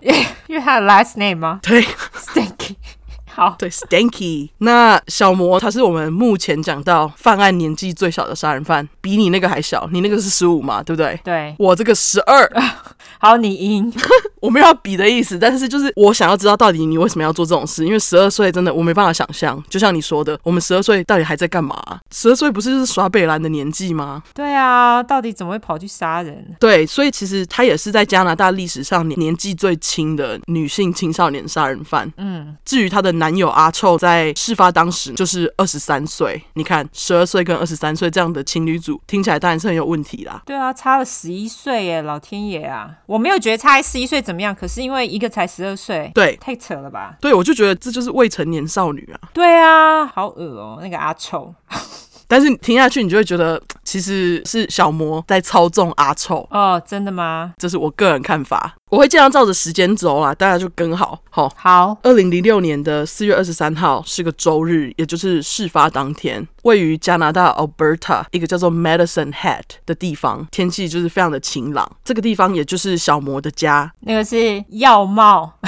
对，药帽，但是我就把它翻译成帽子镇，好不好？好，帽子镇的地理位置就在蒙大拿州的上方，他们没有离很远，就是蒙大拿州只要往上开，过了那个边界就会到帽子镇。 OK，总之呢，那天在帽子镇上，小魔八岁的弟弟小杰 Jacob 的邻居好友小佳 Gareth，这个是假名，因为他们为了要保护那个小孩子。嗯，这个小佳因为原本周六要在小杰的家 sleepover，sleepover 意思就是说那种去朋友家过夜一晚的那种活动，美国小孩之间很流行。那小佳那天因为周六的 sleepover 这件事情取消了，所以他在隔天周日的中午，他就迫不及待的想要去隔壁找他的朋友小杰玩嘛。小佳就问妈妈说：“妈妈，我可不可以去小杰家？”那妈妈同意之后，他就冲出门。他一开始看到车子停在门口，还想说：“哎、呀，太好了，小杰没有跟爸妈出去。”嗯，可是不到几分钟，小佳就冲回家找妈妈，嘴里面还边嚷着说：“他在小杰的地下室窗户看到人的尸体，而且还看到很多血。”靠腰。小佳妈妈听到当下就想说：“你是在开玩笑吗？这种事情一般人听到都会想说，你怎么会跟我讲说你发现尸体呢？”这样，嗯，那总之，这个妈妈她就半信半疑之下，跟着儿子来到了邻居家，跟着儿子一起贴着小杰家的地下室窗户往内看。嗯，不看还好，一看吓到，想说干，儿子小佳没有乱讲话、欸，对啊，好恐怖哦。超恐怖！小杰家的地下室里面真的有充满血的尸体啊，他就立马把儿子报警，冲回家报警，因为他就是怕嫌犯还在现场会对他们不利。警察很快就来了，他们确认了尸体的身份之后呢，发现倒在地下室血泊里面的那两具尸体，也就是小佳跟妈妈看到的那两具尸体呢，是小杰的爸爸马克 （Mark） 跟妈妈小巴 （Debra） 的。嗯，上楼搜查房间之后呢，还发现了八岁的小杰的尸体。哈，啊连小杰都死了。对，而且他的死况也是跟妈妈一样惨，一样就是浸在血泊里，到处都是血，好可怜哦，超级可怜的。那警方在搜查的时候，就在客厅看到了他们全家的合照，就发现，哎，原来这家人不是只有妈妈、爸爸跟小杰，他们还有一个女儿，也就是小魔。嗯警察就因为担心小魔被犯人绑架，他们很快就贴出了找小魔的公告。嗯，但是我们大家已经知道小魔就是犯人了，所以我就从介绍小魔跟他的家人开始。好，好，小魔呢，就跟你之前说的小马一样，他其实是有一个很幸福的家庭哦。爸爸马克跟妈妈小巴是在一九九零年的时候，在一个位于安大略的健身房认识的。约会了几次之后，发现他们在几年前都曾经因为不懂事，短暂进过那种戒毒中心。嗯，不过目前两个人都已经整理干净了，所以当他们聊到未来的时候，彼此就很有默契的决定，他们一定要好好认真过生活，不要再回到就是吸毒的道路上。就是彼此当对方的 sponsor。对，而且就因为他们很有共识的关系嘛，很快他们在隔年就在安大略结了婚，接着呢就在一九九三年的十月生了小魔 Jasmine。那就像我刚刚前面讲的，因为加拿大有一个儿童相关保护法律，很多资料都是不公开的，所以我就没有找到他生日确切在哪一天。哦，所以你不知道他是摩羯座还是天蝎座没有摩羯天平啦，啊、天平，对不起，肯定是小魔， 所以你不知道他是天平还是天蝎，对，天平有二十三天，天蝎有七天，诶，还是八天？八天。所以听完之后大家自己决定吧。我们可以来一个投票。对，对，哎，他的年纪其实跟阿莎差差不多。哦，对耶，你那个阿莎是一九九四年一月耶，对，所以他们其实是同一届的。对我这个还比阿莎她年纪还要大一点，只是范安年纪轻。对，没错。对，几年之后呢，马克跟小巴夫妇他又生下了小魔的弟弟小杰。嗯，关于小杰的叙述，我就到最后再跟你们说，就要让你们哭。哦，对，认识夫妇的人呢，都说他们这对夫妇超级恩爱，并且是一对模范夫妻的那种。认识的人只要讲到他们，都是按赞、订阅加五星。好，对，大家记得给我们按赞、订阅加五星。 订阅什么？我只是想要表达，大家对他们就是很有好评啦。好好好，OK。对，说他们就是真的是一个十分幸福美满的家庭。那其中马克呢，他是一个有着深色头发跟胡子的人，脸看起来就是一个超级好人，真的就是很慈祥。好，同事们都说他是一个工作非常认真，而且决断性很强的人，没有架子，很快跟大家打成一片这样。而且其中一个同事还说马克有魔性笑声。英文时间， 我先笑色还有英文，好当下我看到真的就是觉得，哦，这个就是魔性笑声。好他的英文是 hunting chuckle，好那种对不对？ 好 OK，对，H A U N T I N G，然后 C H U C K L E。好，hunting 就是有点像是呃像那个 Haunting House，就是说鬼屋，鬼屋，所以他就说他这个笑声有鬼。 对对对，就是魔性笑声。对对，大家学到了吧？以后你就是跟人家讲说魔性笑声，你就可以讲 hunting c h u c k chuckle。 l 对， 好小巴呢，则是一个大马克六岁的辣姐姐，哦对她很辣。马克虽然比较小，她看起来还是比较老。哦是哦，对，照片里面小巴就是超辣小巴，她的个性也很亲和，永远以笑待人，有点让我想到那个史泽爱漫画《娜娜》里面的小巴。哦是哦名字也刚刚好， ，OK，就是人很好，然后很亲和这样。如果还没看过《娜娜》这部漫画的人，推推。虽然我不知道他什么时候才会画完，啊、我觉得一辈子都不会画完了。我也觉得他就停在那里了。没错，好，回来。那小巴他就是对于呃，像是北美洲的那种原住民间流传的民俗疗法、啊，还有什么灵气疗法、啊、等等的东西非常有兴趣。然后他也会冥想，床边还会挂捕梦网，就他真的相信。我也相信啊，我有挂捕梦网，你相信捕梦网吗？相信啊，Why not？哦，我我没有特别信或特别不信，嗯，那在这对夫妇呢搬到帽子镇之前，他们一家是住在公寓里面。虽然经济方面比较吃紧，但是他们一定会确保家里的两个小孩子有吃饱，对小孩子的教育也是完全不马虎。不管再忙，都会腾出时间来陪小孩。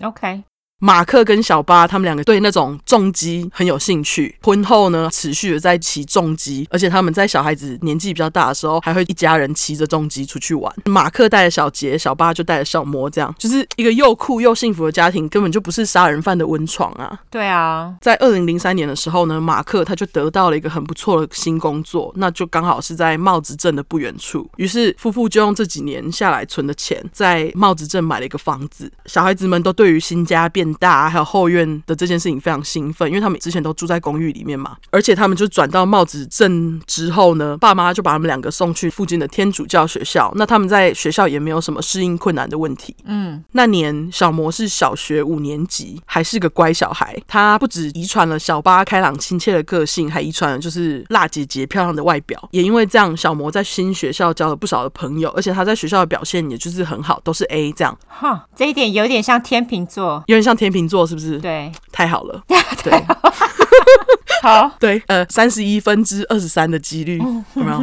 而且呢，小魔呢，他因为对艺术有兴趣，所以他还参加了一些那种学校的绘画课跟音乐课等等的，好像是那种课纲外的 fine art program。就是艺术活动这样。那在升上小六的小魔，他因为妈妈小巴的关系，他就开始渐渐的对那种水晶啊、冥想啊等等的东西有兴趣。他还不知道在哪里接触到一个叫做 Wicca 的教，哦，我知道这个，嗯，你知道哈？知道，我稍微介绍一下，好， Wicca 这个词呢，它源自于萨克逊语 Witga，意思就是法师 （sorcerer） 的意思。那这个教相信咒语啊、草药学、占卜等等的仪式，他们也相信有元素等等的。那这个威卡教的教派道德准则呢，就是要求会员只能使用魔法做好事。他们也通常好像会被称作就是一种现代巫术。有兴趣的人再自己去查。嗯，这边我会提威卡教的原因，是因为呢，小魔他原本的房间其实是充满娃娃粉色系的房间，那他因为喜欢上了这个威卡教的关系，他就在他的房间墙壁上用黑色胶带贴上威卡的象征图，就是一个黑色五芒星，就是呈现了一个有点突兀的画面。你意思是说粉加黑吗？就是从这里你可以看到他的心境在转变，我觉得是这样啦。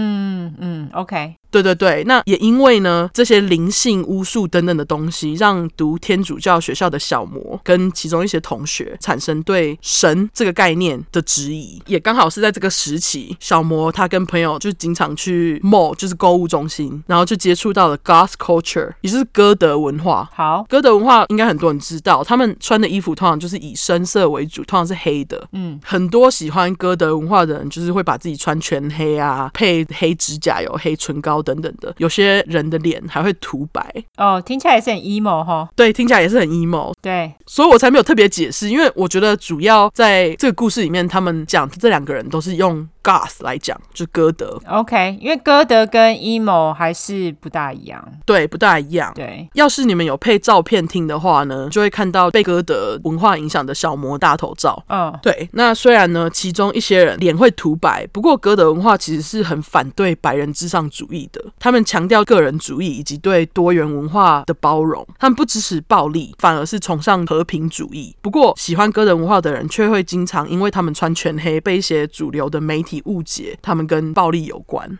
对，呃，像你之前讲的那个科伦拜大屠杀，那个哈豹几百人，一开始就是被误认为他们跟那个歌德文化有关系，然后造成这个文化被大家反弹。哦，对啊，对，虽然后来调查就是他们跟这个歌德文化完全无关啊，不过伤害已经造成了，对他们根本就跟那无关啊。而且听说他们反而还瞧不起歌德文化的音乐， 好，这是维基百科跟我讲的。好，OK，那像他们这种误解已经造成很多人还是会普遍性的去排挤这群只是喜欢穿黑色来表达自己的人，就连小魔呢跟他一起喜欢歌德的同学都不例外。而听说就是在帽子镇呢，喜欢歌德文化的青少年最喜欢去的地方就是购物中心的美食街。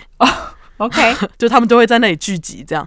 那喜欢歌德文化这件事情，也变成就是小魔跟阿臭会认识的主要原因。哦，对，那有一件事情我想要特别提到，因为小魔他在同龄人间算是比较早熟的，就像你刚刚说的，嗯，美国的呃不是，我觉得西方啦，西方的年轻女生她们发展都比较快。对，就有研究显示，早熟的青少女会比较容易有情绪化或是忧郁症的症状，而且就是容易有行为不良的问题，就是中二病，对有，点像是中二病。嗯，对，那因为他发育真的很早，尤其是在二零零五年升国中的那个暑假，小魔他就是突然长得很快。虽然只有十一岁，可是照片上看起来根本就是像十五、十六岁。他真的是变成了一个中二，毕竟他也真的是要上国中了啦。嗯，接下来呢，我会跟大家讲他在网络社交软体上面活动的记录，让我们可以就是更了解他。其中第一个就是你刚刚说的 MySpace.com，就是时代眼泪。没错，嗯哼他在网站上的 ID 是 X Manus X。 ，OK，前后的 X 想必大家应该很熟悉，很多人喜欢用那个来装饰他们的 ID。对，我们之前不是就有一个那个听众就是这样子吗？哦，对对对，好像是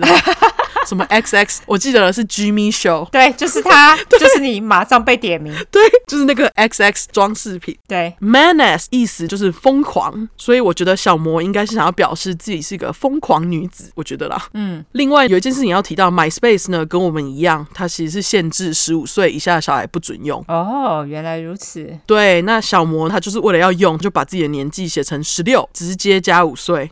你是说他十一岁就开始用 MySpace，OK，、对，好，他在 MySpace 上面的个人资料兴趣栏上面写着“斧头、连续杀人犯、罪犯心理学、血、月亮、人类解剖图”。前面听起来都好像嗯还行啦，就是他只是喜欢像我们一样，听起来好像还行。可是他最后一项是 kinky shit，kinky 嗯，的意思就是古怪的、奇怪的。那通常这个词会拿来形容性方面的那个东西。哦，真的吗？好像是，就是举例来说，就是 kinky sex 特殊的性癖好，shit 还需要我解释吗？意思就是狗屎啦。不过在这里 shit 的用法其实是东西的意思。你看它有多早熟。对，对，那他在 MySpace 上面的英雄这一栏则则是写着蝙蝠侠、玛丽莲·曼森，然后另外一个是重金属乐团 Cradle of Filth，你有听过吗？没有，它中文翻译是恶灵天皇，我也没听过，因为我没有听重金属。其中一个英雄呢，就是恶灵天皇的主唱 Dan Filth， OK，还有一个很有名的幻术师 Chris Angel，你有听过吗？没有，谁呀、啊、？Oh my god！这个幻术师现在还在拉斯维加斯表演呢、哦，真的假的？对好，你去查这名字，他好像今年还有档期，三月的时候 年纪很大了吧？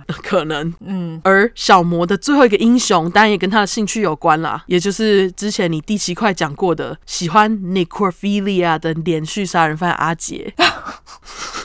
why？我也不懂啊，是不是很中二？可能觉得他长得帅之类的吧。可是阿杰他喜欢男人呢、哦、他可能喜欢他杀杀杀吧，我也不知道。嗯，但是我觉得喜欢这些东西无所谓啊。可是他这时候才十一岁半呢、欸而且他说那个是他的 hero 哎、他并不是说他喜欢，而是说他觉得他是他的英雄呢、欸对啊，十一岁半就是中二的转变。没错，对，那除了这些中二转变之外呢，他的打扮也是变得非常成熟。嗯，暑假后身上国衣，小魔就经常会穿着网状的黑上衣啊、短裙，配上网袜，脖子上戴着那种铆钉狗项圈，脸上的妆也是越化越浓。嗯，也因为这样，学校辅导老师好几次约谈小魔，这样接着还把小魔的爸妈叫到学校来，表示：“哎、你女儿才十一岁，哎，裙子也穿太短了吧。”结果呢，小魔的爸妈不但没有骂小魔之外，他还耸肩跟训导老师说：“哎，我女儿只是在表达自我啊，没关系，她只是爱打扮而已啊，她又没有做坏事。对啊，我觉得这也没什么啊”，对啊，你看我就说他有一个酷爸妈，非常就是支持女儿喜欢的东西。真的。对啊，不过小魔的叛逆现在才开始。刚刚有说到帽子镇的地方青年都很喜欢到那个购物商场集合嘛，对， 就也因为这样，小魔认识了不少年纪比较大的青少年，还短暂的跟其中一个约会过。嗯，不过这件事情就让妈妈小巴知道了。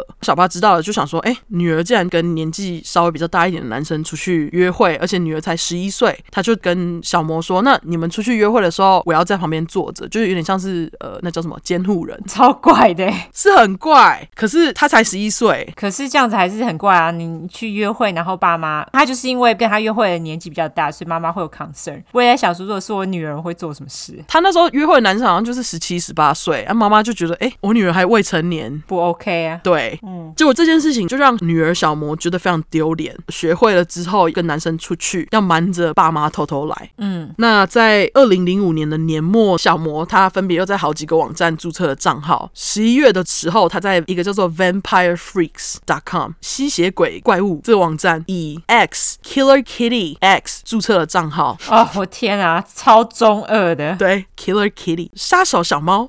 这时候的小魔其实已经十二岁了，不过他网站上面的资料他还是填十五岁。早熟真的是让小魔很想要快点长大。真的哎，另外一个网站则是加拿大 Alberta 当地青少年很爱用的网站，叫做 Nixopia，我没有听过。他在这个网站上岁数一样写十五，嗯哼，而他在这里取的账号呢，就是我刚刚说的书名《Runaway Devil》。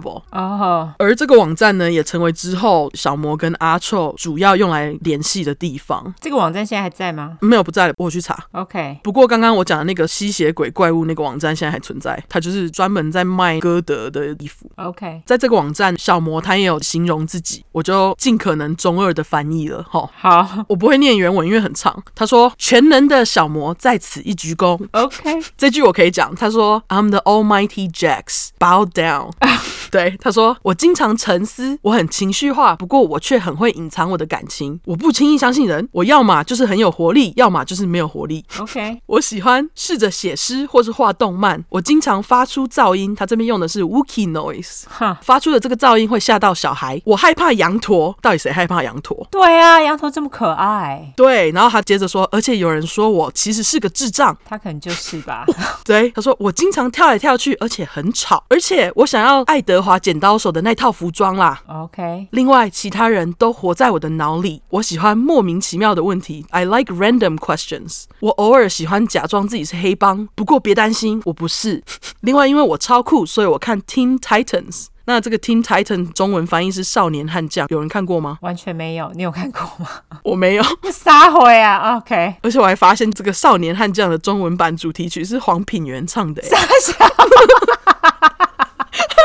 这也太有冲突感了吧？什么啊？对，这是影集吗？还是这个是卡通卡通卡通。 ？OK，少年悍将就会想到黄平原，不是吗？没有，我觉得实在是太冲突了。对，有兴趣的人可以去看一下。 OK，那小魔的个人资料最后一句话则是：“我玩吉他，可是我超烂。”他就说：“I play guitar and I suck。”就是中二。对然后他还贴了一堆刚刚我讲到那个重金属乐团恶灵天皇的歌词在他的页面上。另外，他还在喜好栏写了一堆东西。他表示他喜欢提姆波顿，就是那个导演，假睫毛、玩具枪、披风、威卡教。 ，OK，然后他不喜欢羊驼、兔子，到底多不喜欢羊驼？还要讲两次可能羊驼会，你知道羊驼会吐口水，哦，可是很可爱啊。对，很可爱，他可能就不喜欢他吐口水。哦， OK，我有查到那个 Cradle of Filth，哦，他们就是很歌的。OK，对对对，然后他不喜欢抄袭他网站自介的人，还有他不喜欢恐同的人、性别歧视的人、大众交通工具，还有小孩子。他自己就是小孩子啊。对啊，但他觉得他自己是成人啊，我觉得他现在就是这样中二生，在网站上他就是想要把自己形容成很酷的小孩这样啦。好，虽然他这时期中二，但他其实也只是一个十二岁的小女生在耍狠，要变成杀人犯还要先遇到未来男友阿臭。我就先来讲阿臭的背景，然后我再跟你们讲他们是怎么认识的。好，好，阿臭他是在一九八三年的一月十五号出生的，他是摩羯，是啊，但他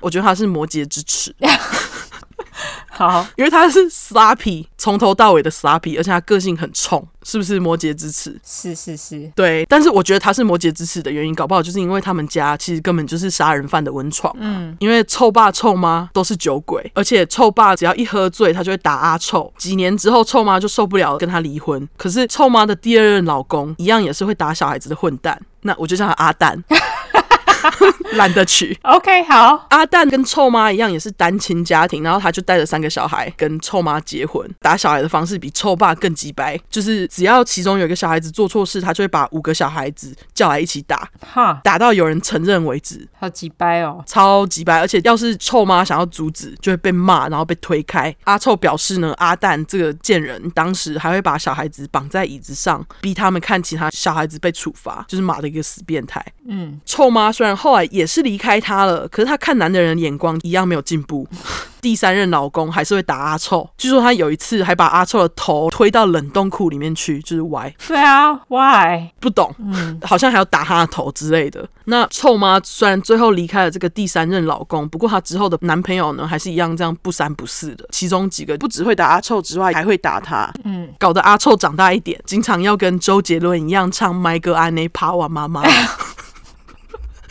好，对，长大之后他就会跟打臭妈的男友们对抗，就是一直下来，其实阿臭的头也有被打过好几次，就跟那个撞头差不多啦。他一定是因为这样子，所以才不摩羯了。我也觉得是这样。嗯，另外，阿臭因为臭妈一直再婚嘛，经常搬家，所以他几乎也没有什么朋友。嗯，而且因为他其实有 ADHD，也就是注意力不足过动症，英文是 Attention Deficit and Hyperactivity Disorder，普遍说法就是过动儿啦。 OK，那因为他有这个过动症嘛，就造成他学习上有一些困难。那在学校呢，阿臭也经常被霸凌，哭着回家找妈妈，说大家都因为自己的姓氏 Stinky 取笑说他是 Stinky。好可怜哦。对，就是臭臭的意思，所以我才叫他阿臭。但是我会叫他阿臭，是因为他很鸡他也掰很。鸡掰。对，但是我们不鼓励霸凌哦，好吗？好，对，那家暴加上霸凌，就让阿臭大概在十三、十四岁开始喝酒啊、抽大麻、用迷幻药跟摇头丸，样样来。据说臭妈知道儿子抽大麻，但她也不是很在意，因为她觉得哦，要是儿子可以抽大麻，让他过动的儿子冷静一点，她 OK。哦，我也觉得大麻 OK 啊。对啊，我也觉得大麻 OK，不过我是觉得她没有注意到她的儿子在酗酒等等的。对，我觉得他应该可能也没有这种观念，就是说儿子抽大麻 OK，但是你要让他知道，除了大麻之外的东西，你不要去碰。对对，那阿臭会这样大吸毒呢？其实也是因为他有自杀倾向。这个地方我觉得他就有点 emo。他时常说他希望他从来没有出生过，也是在这个时候，阿臭开始自残，拿刀划自己的手臂，很明显的就是有忧郁的倾向。嗑药跟喝酒就是他用来逃避现实的工具。据说他在十五岁那年的冬天啊，有次不知道是喝太多还是嗑太多药，他就在路边昏倒，倒在冰天雪地里面，搞到失温。哦，对，那失温的英文时间我不知道教来干嘛，但是念起来很酷。好，它叫做 hypothermia，H Y P O T H E R M I A，就是失温。好，他被发现失温，最后还送医急救。他就是人生一直以来都蛮惨的啦。是对啊，那高中没念多久，阿臭就因为不爱念书，而且刚好妈妈这时候生病，他就想说，哎，我去赚钱帮妈妈，反正我也不想念书，他就休学了。接着他就搬出家里，跟一群朋友住在一起，然后偶尔打些零工啊，然后给妈妈钱。也是在这个时期，阿臭又接触到了骨科碱，好，就再加一个腰。他这时候好像才十九二十岁。嗯，然后另外还有一件事情，就是阿臭不只有自杀的念头以外，他还不知道哪来的 idea，觉得自己的秘密身份是个狼人，呃，OK， 就是 werewolf。他还说他是三百岁的狼人，脑子真的有问题耶，小时候被揍太多次了，对。他会时常跟他的朋友讲说：“哎、你不要在满月的时候出门哦，不然我会攻击你。 神经病，傻小啊，”他就是说：“I'll eat you。” 神经病哎，而且我跟你讲，他疯的地方还不止这个哦， 他身上还挂着一罐小小瓶自己的血。什么啊，他很奇怪哎，对，这罐血是有作用的，等一下你们就知道了。好，好中二哦。超级，他超级中二，而且他年纪还大很多哎，对，这段期间阿臭有跟好几个女生交往，不过他的关系都不长久。嗯，我觉得可能是女生无法接受跟三百岁的狼人约会吧。 靠腰，三百岁的狼人真是很靠腰， 傻小什么意思啊？神经病哎，超神经的，对，而且阿臭约会的对象也有年纪越来越小的趋势。你看，说自己是三百岁的狼人，心智年龄是能多成熟啊？对不 对？这倒是真的，这是真的，对，对啊，而且除了讲自己是狼人以外，他还很爱幻想，因为他很喜欢《加勒比海盗》这部电影。哦，你是说那个强尼戴普演的那一部吗？对对对，他就会时常幻想自己就是那个杰克船长。哦，我老天爷啊！OK， 我觉得他非常的 emo。非常中二。对，那时间来到了二零零五年的夏天，二十二岁的阿臭搬回妈妈住的拖车公园。这时候他因为没工作，整天无所事事，经常到购物中心去闲晃。结果二十二岁的阿臭就在这个时候被歌德文化所聚集的青少年吸引，接着他就开始套上黑色衣服啊，画眼线啊，戴上黑色的口罩，表示我也想加入。就因为哥德文化，他们不会排斥想加入的人嘛，所以他就因此交到了不少好朋友。那对于阿臭来讲，这是他在人生中算是第一次被接纳，就是被一个非常少数可以让他有归属感的团体接纳。那也因为加入了这个哥德文化，从这个时期开始，阿臭接触到越来越多的重金属的音乐。那他最喜欢的团体，也就是跟我们的中二少女小魔一样，是恶灵天皇 （Cradle of Filth）。嗯，他的兴趣则是喜欢看恐怖电影，越恐怖越好，有血腥画面更是赞。啊哦，这就是我爱的啊，爱死了！但是你看到血腥画面，你会大笑吗？大笑看情况，有时候会哦，是吗？对，因为有时候就觉得太扯，就会就会一直笑，就觉得干这啥回他是看到血就会一直笑。哦，就是脑子有洞。对，除此之外，阿臭还会写诗创作，因为他年纪比较大嘛，又会创作，所以这件事情让他在歌德团体当中是蛮受欢迎的。而且歌德族群他们根本就没人去管他是几岁，也没有人问他。不少十五岁以下的少女呢，还把阿臭当成偶像、欸，啊 OK，对，同年的十一月，二十二岁的阿臭跟十二岁的小魔，总算因为这个歌德文化的关系，就在共同朋友之下的介绍认识了。 OK，那阿臭以为小魔大概十五岁，小魔则是以为阿臭大概十六岁，好，就是两个人都不知道彼此真正的年纪。可是，在十二月的时候，他们就是因为经常参加演唱会的关系，就时常碰到面，所以他们就开始约会。嗯，那小魔因为知道爸妈不喜欢他跟年纪比较大的男生出去，他这一切都是瞒着爸妈进行的。但是因为他就是经常出去玩嘛，每周周末去参加演唱会，出门都会很晚回家。嗯，那马克跟小巴他们就觉得，哎、一个十二岁的女儿还是不要出去外面太晚。所以他们为了确保她的安全，就有规定小魔要在特定时间回家。嗯，结果中二少女小魔就受不了这一点点规定，因此时常在家跟她的父母吵架。虽然父母只把她当成青春期少女在耍脾气，可是他们不知道的是，中二少女小魔她夸张到在学校跟老师说，她希望可以搬到寄养家庭去。哈，就因为有规定他几点要回家，对，哈，超扯的。超扯的。嗯，老师听到还想说，哎、为何你的家看起来很幸服啊。对啊，对啊，然后小魔就说：“哦，没有啦，规定太多，我就是纯粹讨厌待在家里。”他除了跟老师抱怨以外，他当然也是经常跟同学抱怨他的父母有多烦、多讨厌等等的。嗯， 真的是觉得要是生到这种女儿，我就把她掐死。 就是为什么我不生，好不好？ 不想去坐牢。 OK，那时间来到了二零零六年的二月，这时候呢，阿臭他就传了一封 email，就是讯息给小魔，嗯，内容大致是这样的：他写了一首关于小魔的诗，问他要不要当他的女友。小魔觉得天啊，有人为我写诗，害羞。而且阿臭是在那个歌德文化中算是蛮受欢迎的男生，我有看到他的照片，我觉得他还好啊，莫名其妙。我觉得他很丑，对，很丑。嗯那另外一个非常重要的原因，是因为小魔知道他爸妈绝对会反对这段恋情，这对叛逆的中二少女来讲，根本就是致命的吸引力，禁忌的恋情。真的哎，真的，对啊，双 J 情侣就诞生了。那因为年龄差的关系，这段恋情一直地下进行，而且小魔不能经常去见阿臭，所以他们维持着一种柏拉图式的精神恋爱关系。小魔几乎天天都会趁父母睡着的时候，拿着无线电话到地下室，或者是埋在棉被里面打电话给阿臭，就他们几乎天天都在讲电话。 OK，阿臭只是会用就是刚刚我讲的那个网站 Nexopia 传讯息给陶家小恶魔， OK，这里我们当然也是要跟大家分享阿臭的 ID，毕竟他是三百岁狼人，账号当然精彩。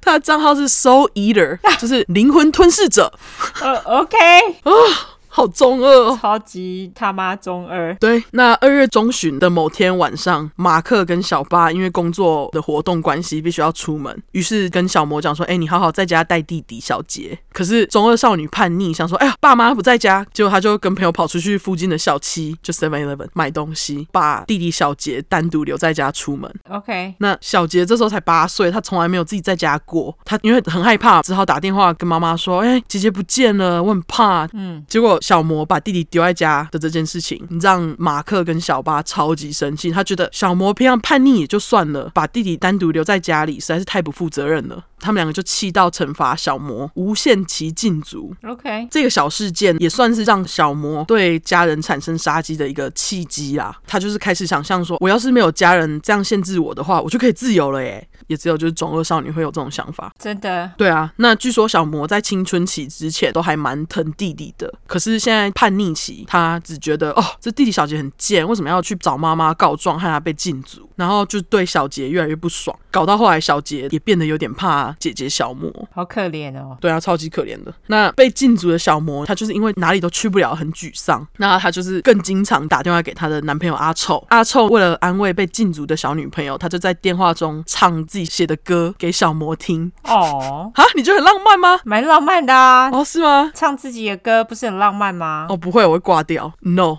哈，为什么你为什么这么不浪漫啊？我觉得 not for me，就是这不是我喜欢的，我就觉得呃，好尴尬哦。 不会啊，我觉得这个很浪漫啊，那你跟小魔一样，因为小魔也觉得实在太浪漫了，真爱。很浪漫。对，除了浪漫电话之外，阿臭也经常用灵魂吞噬者的账号写情书给小魔，把小魔迷得不要不要的。嗯，那因为他们之间的信很好笑，我就分享一些给你们。其中一封信的标题是 "Till death do we apart"，就是至死不渝。嗯哼，内容则是他写给小魔的歌词，呃，大概是这样的吼：你就像我在血管里流动的血，你就像雨中化开云朵的太阳，我们一定会一直在一起，哦，至死不渝。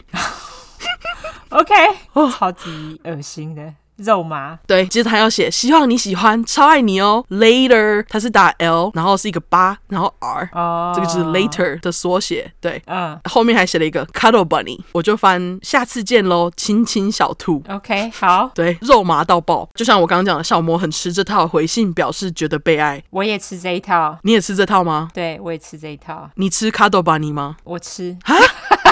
你吃 Cuddle Bunny，干 Why not？很可爱啊。哦！我看到 Cuddle Bunny 我就会拜拜。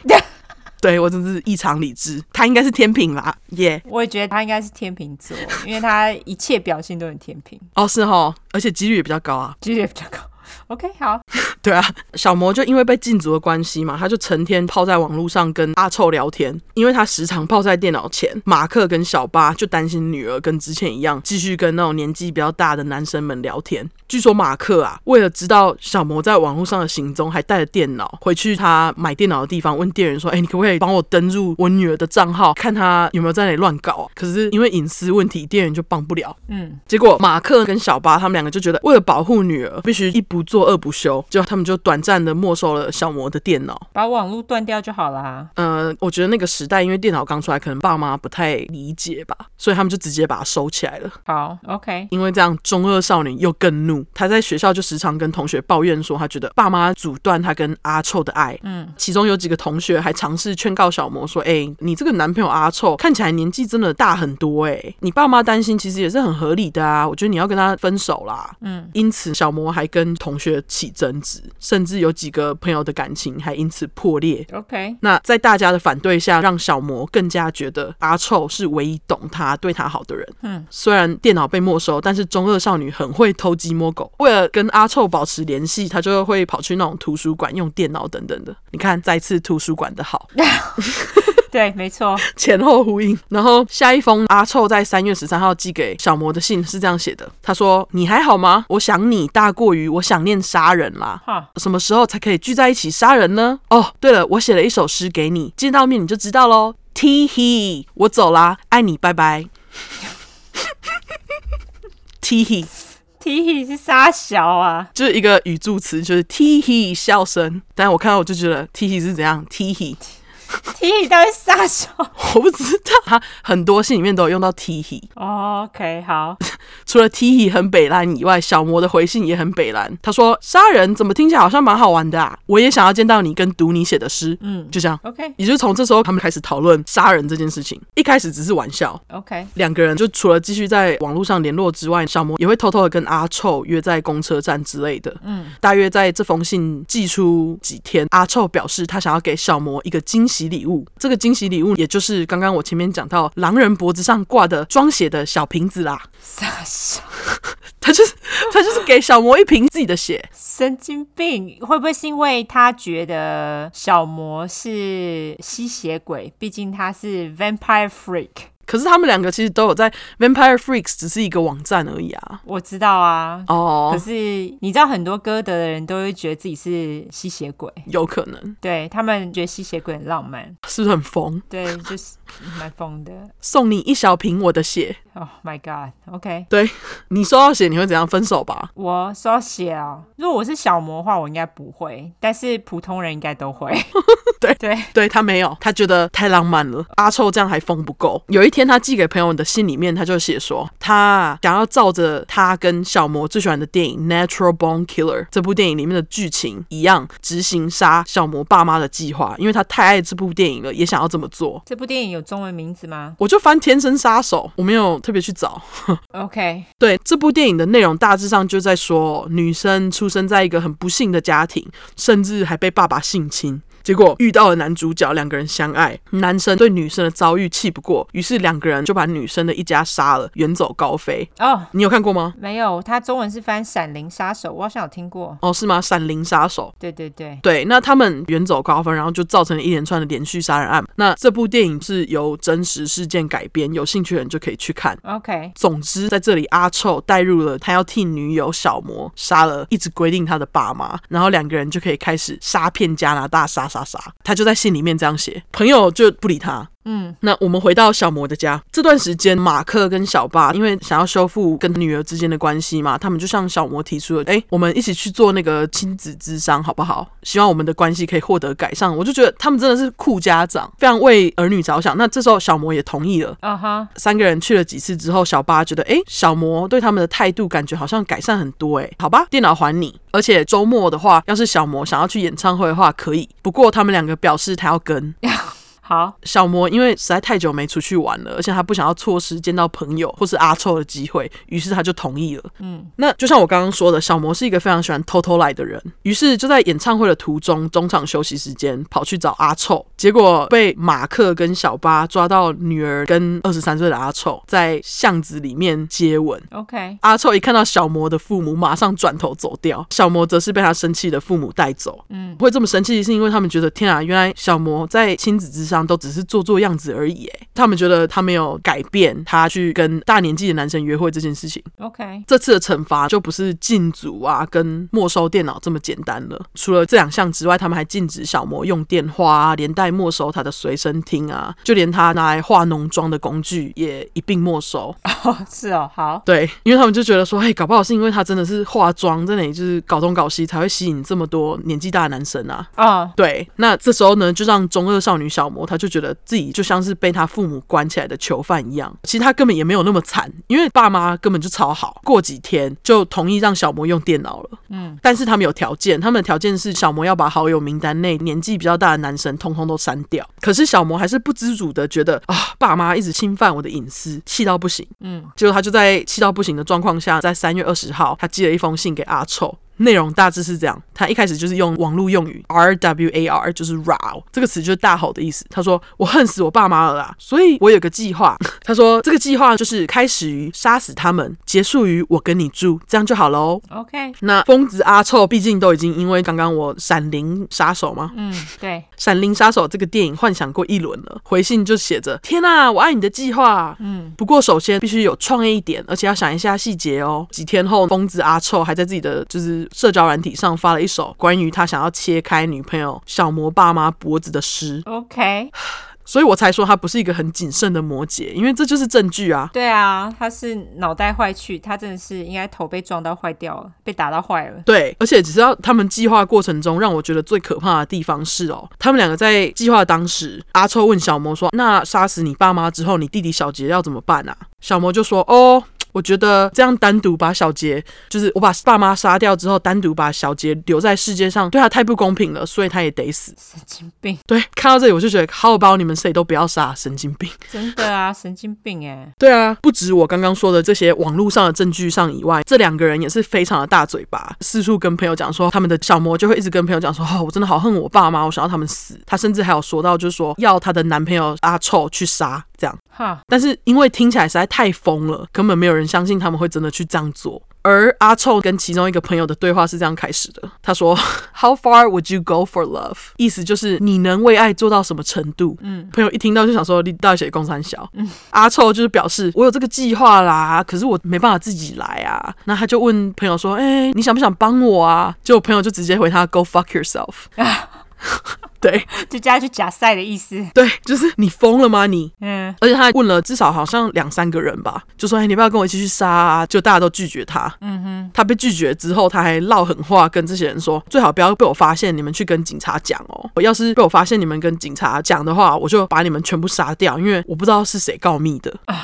OK，就很疯，真不愧是爱的使者。是对，How far would you go for love？” OK，为了女友小魔，他有什么事情是他做不出来的？嗯，在事发前几天呢，阿臭他又跟朋友再看了一次他的启蒙电影《闪灵杀手》。 OK，里面有一个像是小杰一样的角色，不过他在电影里面其实有被放走。 OK，而看到这个画面的时候，阿臭还很高兴的跟朋友说：“哎、你看这个部分我们会做的不一样哦。” OK，他说：“因为小魔会在我处理他爸妈的时候把小杰杀掉。”朋友听了也是什么都没有做，真心问号。他们是不是有用药还是什么的、啊？对，嗯，阿臭周围的朋友几乎都是用药的那种小朋友。因为我觉得用药，你有时候就会说出一些很莫名的话，他们可能就觉得，哎，你就是嗑药嗑太嗨了。对，接下来时间来到了事发前几个小时。嗯，为了鼓起勇气，阿臭他就去买了两手啤酒，灌下十二瓶啤酒。肚子不会很胀吗 这样还不够，他还跑到臭妈的冰箱搜刮剩下来的啤酒。 ？OK，因为妈妈其实也是个酒鬼， 那不会在，例如说散沙到一半的时候就突然想尿尿吗？ 哦，她可能先尿过了吧，我也不知道。好，总之，他就喝啤酒喝一喝，他就在四月二十三号的时候，大约半夜三点半，为了买骨科碱来到朋友家。骨科碱它是一种白色粉末状的物品，比较常见的吸法，我不知道我们有没有讲过，有吗？没有啊，对，比较常见的吸法呢，把它就是呃，它是粉末状嘛，通常他们都会用那个卡片把它弄成一条直线，拿纸钞之类的卷成一个纸卷，然后吸到鼻子里面去。要是有看过《华尔街之狼》的人，应该就知道我在说什么。那个线你有看过有人实际上在你面前吸过吗？有你有哦，有，在哪里呀、呃，在旧金山的时候，真的哦，他就在你面前这样吸。对他们就在我面前这样洗，他们就说：“哎、你要吗？”我就嗯、呃不用了，谢谢。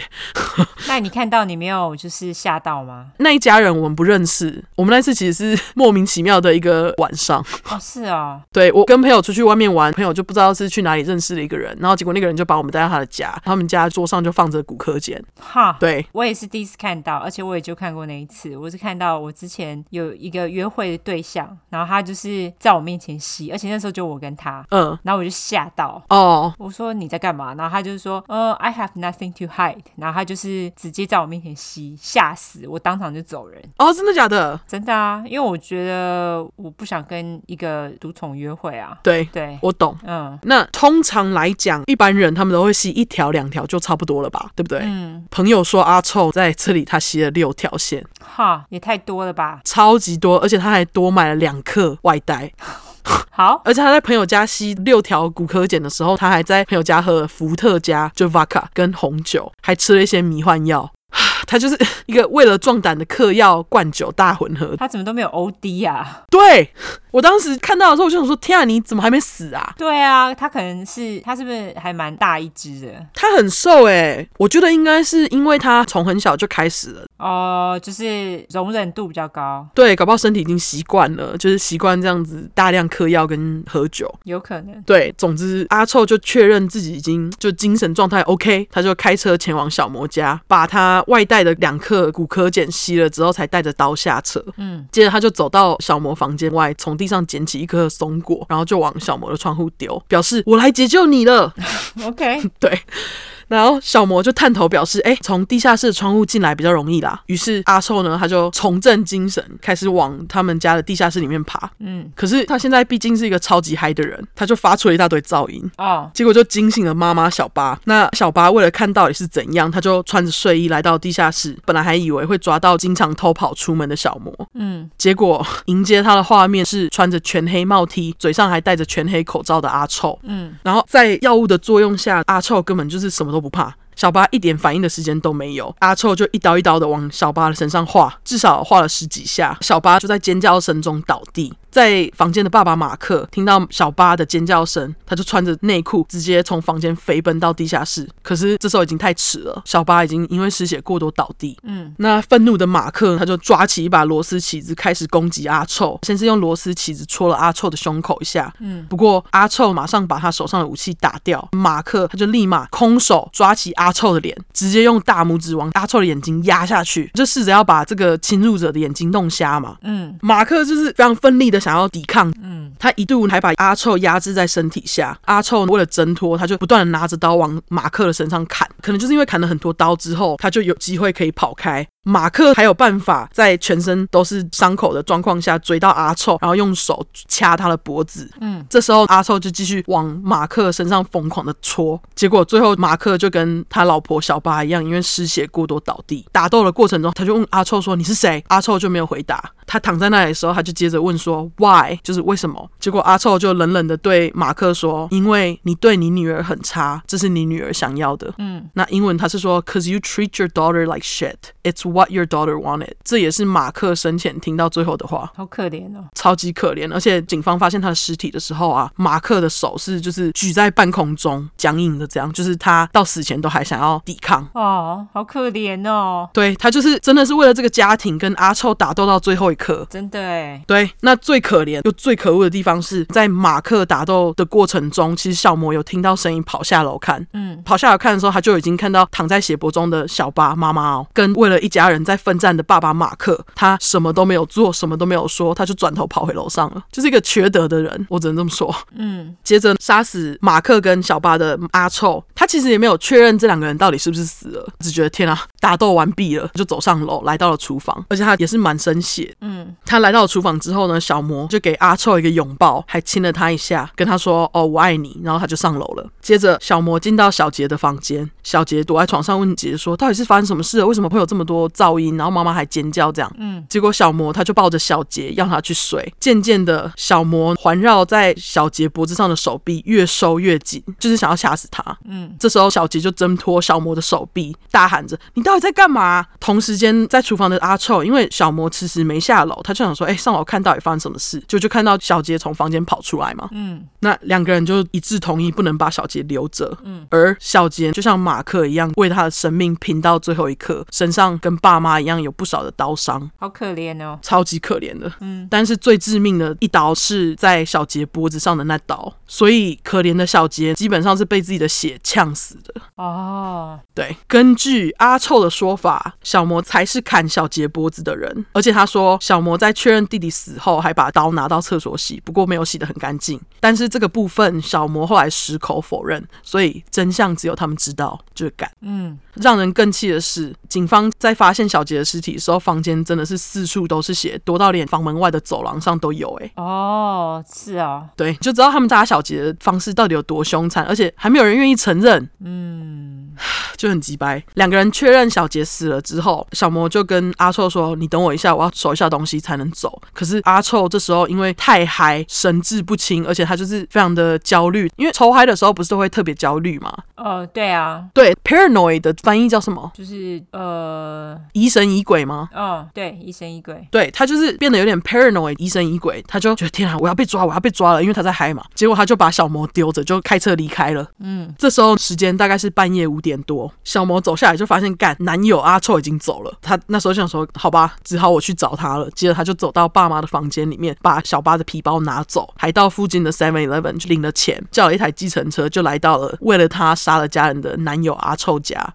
两个人稍微梳洗了之后，阿臭就把沾满血的衣服放到塑胶袋里面包好，就出门了。接着他们找了一个垃圾桶，把这个塑胶袋丢掉，就是把证据丢掉。然后接着他们两个就开车到阿臭买骨科检的朋友家。朋友表示，阿臭看起来状况真的是极差，眼睛因为被马克攻击嘛，就肿肿的这样。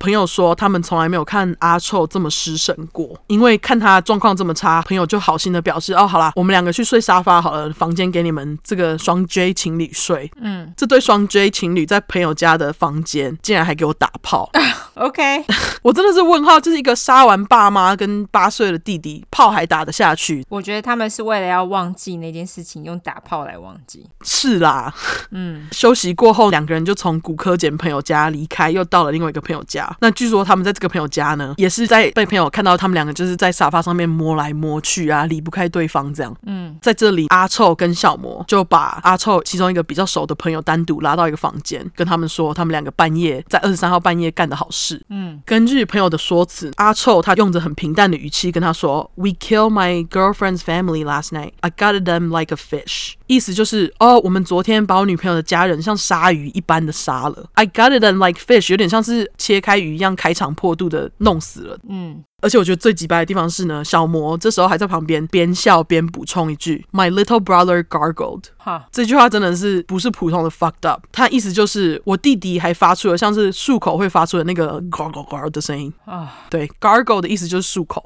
不过他在这里讲的就是小杰被自己的血呛死的声音，我觉得他们就是有点在炫耀的感觉。对他们就是在炫耀。嗯朋友听到这时候就只对双 J 讲了一句：“你们真的是疯了。”然后就走了。嗯，终于要连接到我们最一开始讲的发现尸体后的部分了，感动时光。好，对，那警察在贴出小魔的公告后，就来到了他的学校，希望就是可以从学校老师口中得知一些消息。那学校的职场老师表示，他们可以打开小魔的储物柜，看有没有什么有用的线索。据说这是合法的。嗯，结果就在里面发现了一张小魔画的小漫画，内容大概就是一群人在散步，结果有一个人从一台卡车跑出来，那这台卡车上面呢就写着 Jeremy's Truck，也就是阿臭的车。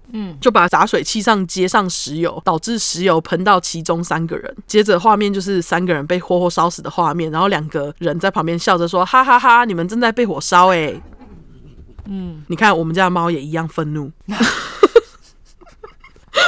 好，对，然后警方看到这张图，他想说靠腰，小魔其实不是受害者诶、哇，从画就看得出来，就对了。对，就是有问题啊，就是说他想要爸妈死啊，因为刚好有三个人死了嘛。 OK，然后，然后这时候其实也有很多同学就有跟呃警方讲说，那个小魔有在他们耳边讲说他想要杀爸妈这件事情啊。嗯，紧接着警方就通气小魔嘛，然后结果刚刚双 J 找来坦诚的朋友看到新闻，他就觉得哎呀，居然他们讲的是真的哎，嗯他就马上跑去跟警方讲说，哦，阿臭跟小魔跟他讲的话。嗯，很快的两天左右，警方就把两个人逮捕到案。一开始，小魔跟警方说，他其实在家人被杀的时候，他不在家，他是回到家才发现家人被杀，然后他就跟警察讲说，杀他家人的人就是阿臭，他就是不想要承认啦，他就是要把那个推掉，就对了。对，他还推到阿臭身上。好鸡掰哦。超级掰的。那其中一个警察为了让他们卸下心防，还表示就是他愿意帮他们当这对情侣的传信员。于是这两个几白狼就在被捕之后继续用信传情。阿臭甚至还在信里面跟那个小魔求婚哦。是哦，对他表示，等这一切结束，我们两个就结婚，搬到德国，就是欧洲买城堡。对。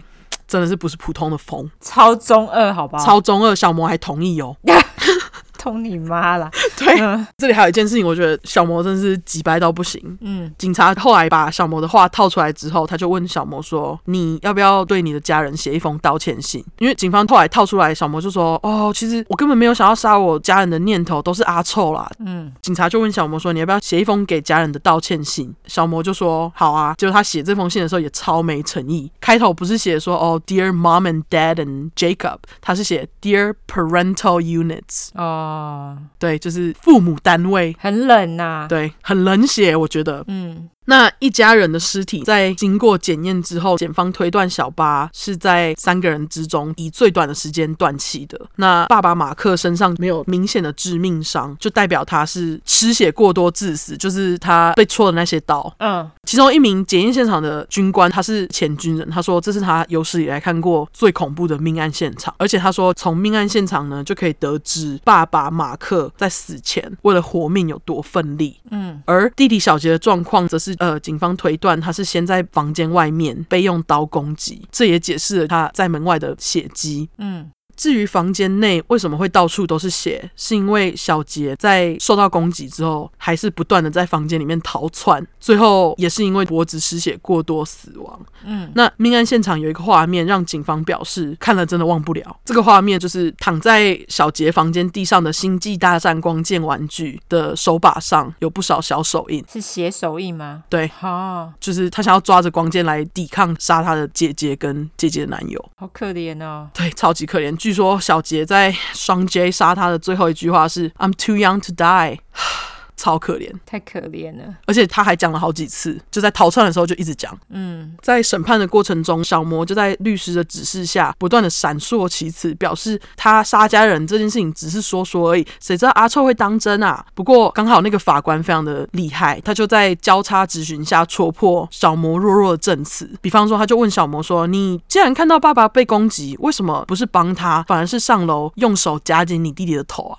如果就算是阿臭杀你弟弟，为什么你不阻止你的男朋友杀你弟弟呢？弟弟被杀之后，你为什么没有叫救护车呢？你反而是跑出去领钱，跑去男友家。嗯再加上这些问题，再加上小魔跟阿臭大量的那个网络信件内容，就是根本就是铁证如山，所以最后小魔还是以三项谋杀被判了儿童法的最高能判的十年期。 ，OK，法官这时候还下令小魔必须接受相当程度的心理治疗，嗯，那因为只需要关十年的关系，小魔在二零一六年的五月就出狱了。而且最鸡掰的是，他还可以改名换姓，没有犯罪记录，在世界上自由跑跳。啊，对，而且我们也不知道他在哪。他现在二十七岁，希望他可以赶快得到武汉肺炎过世。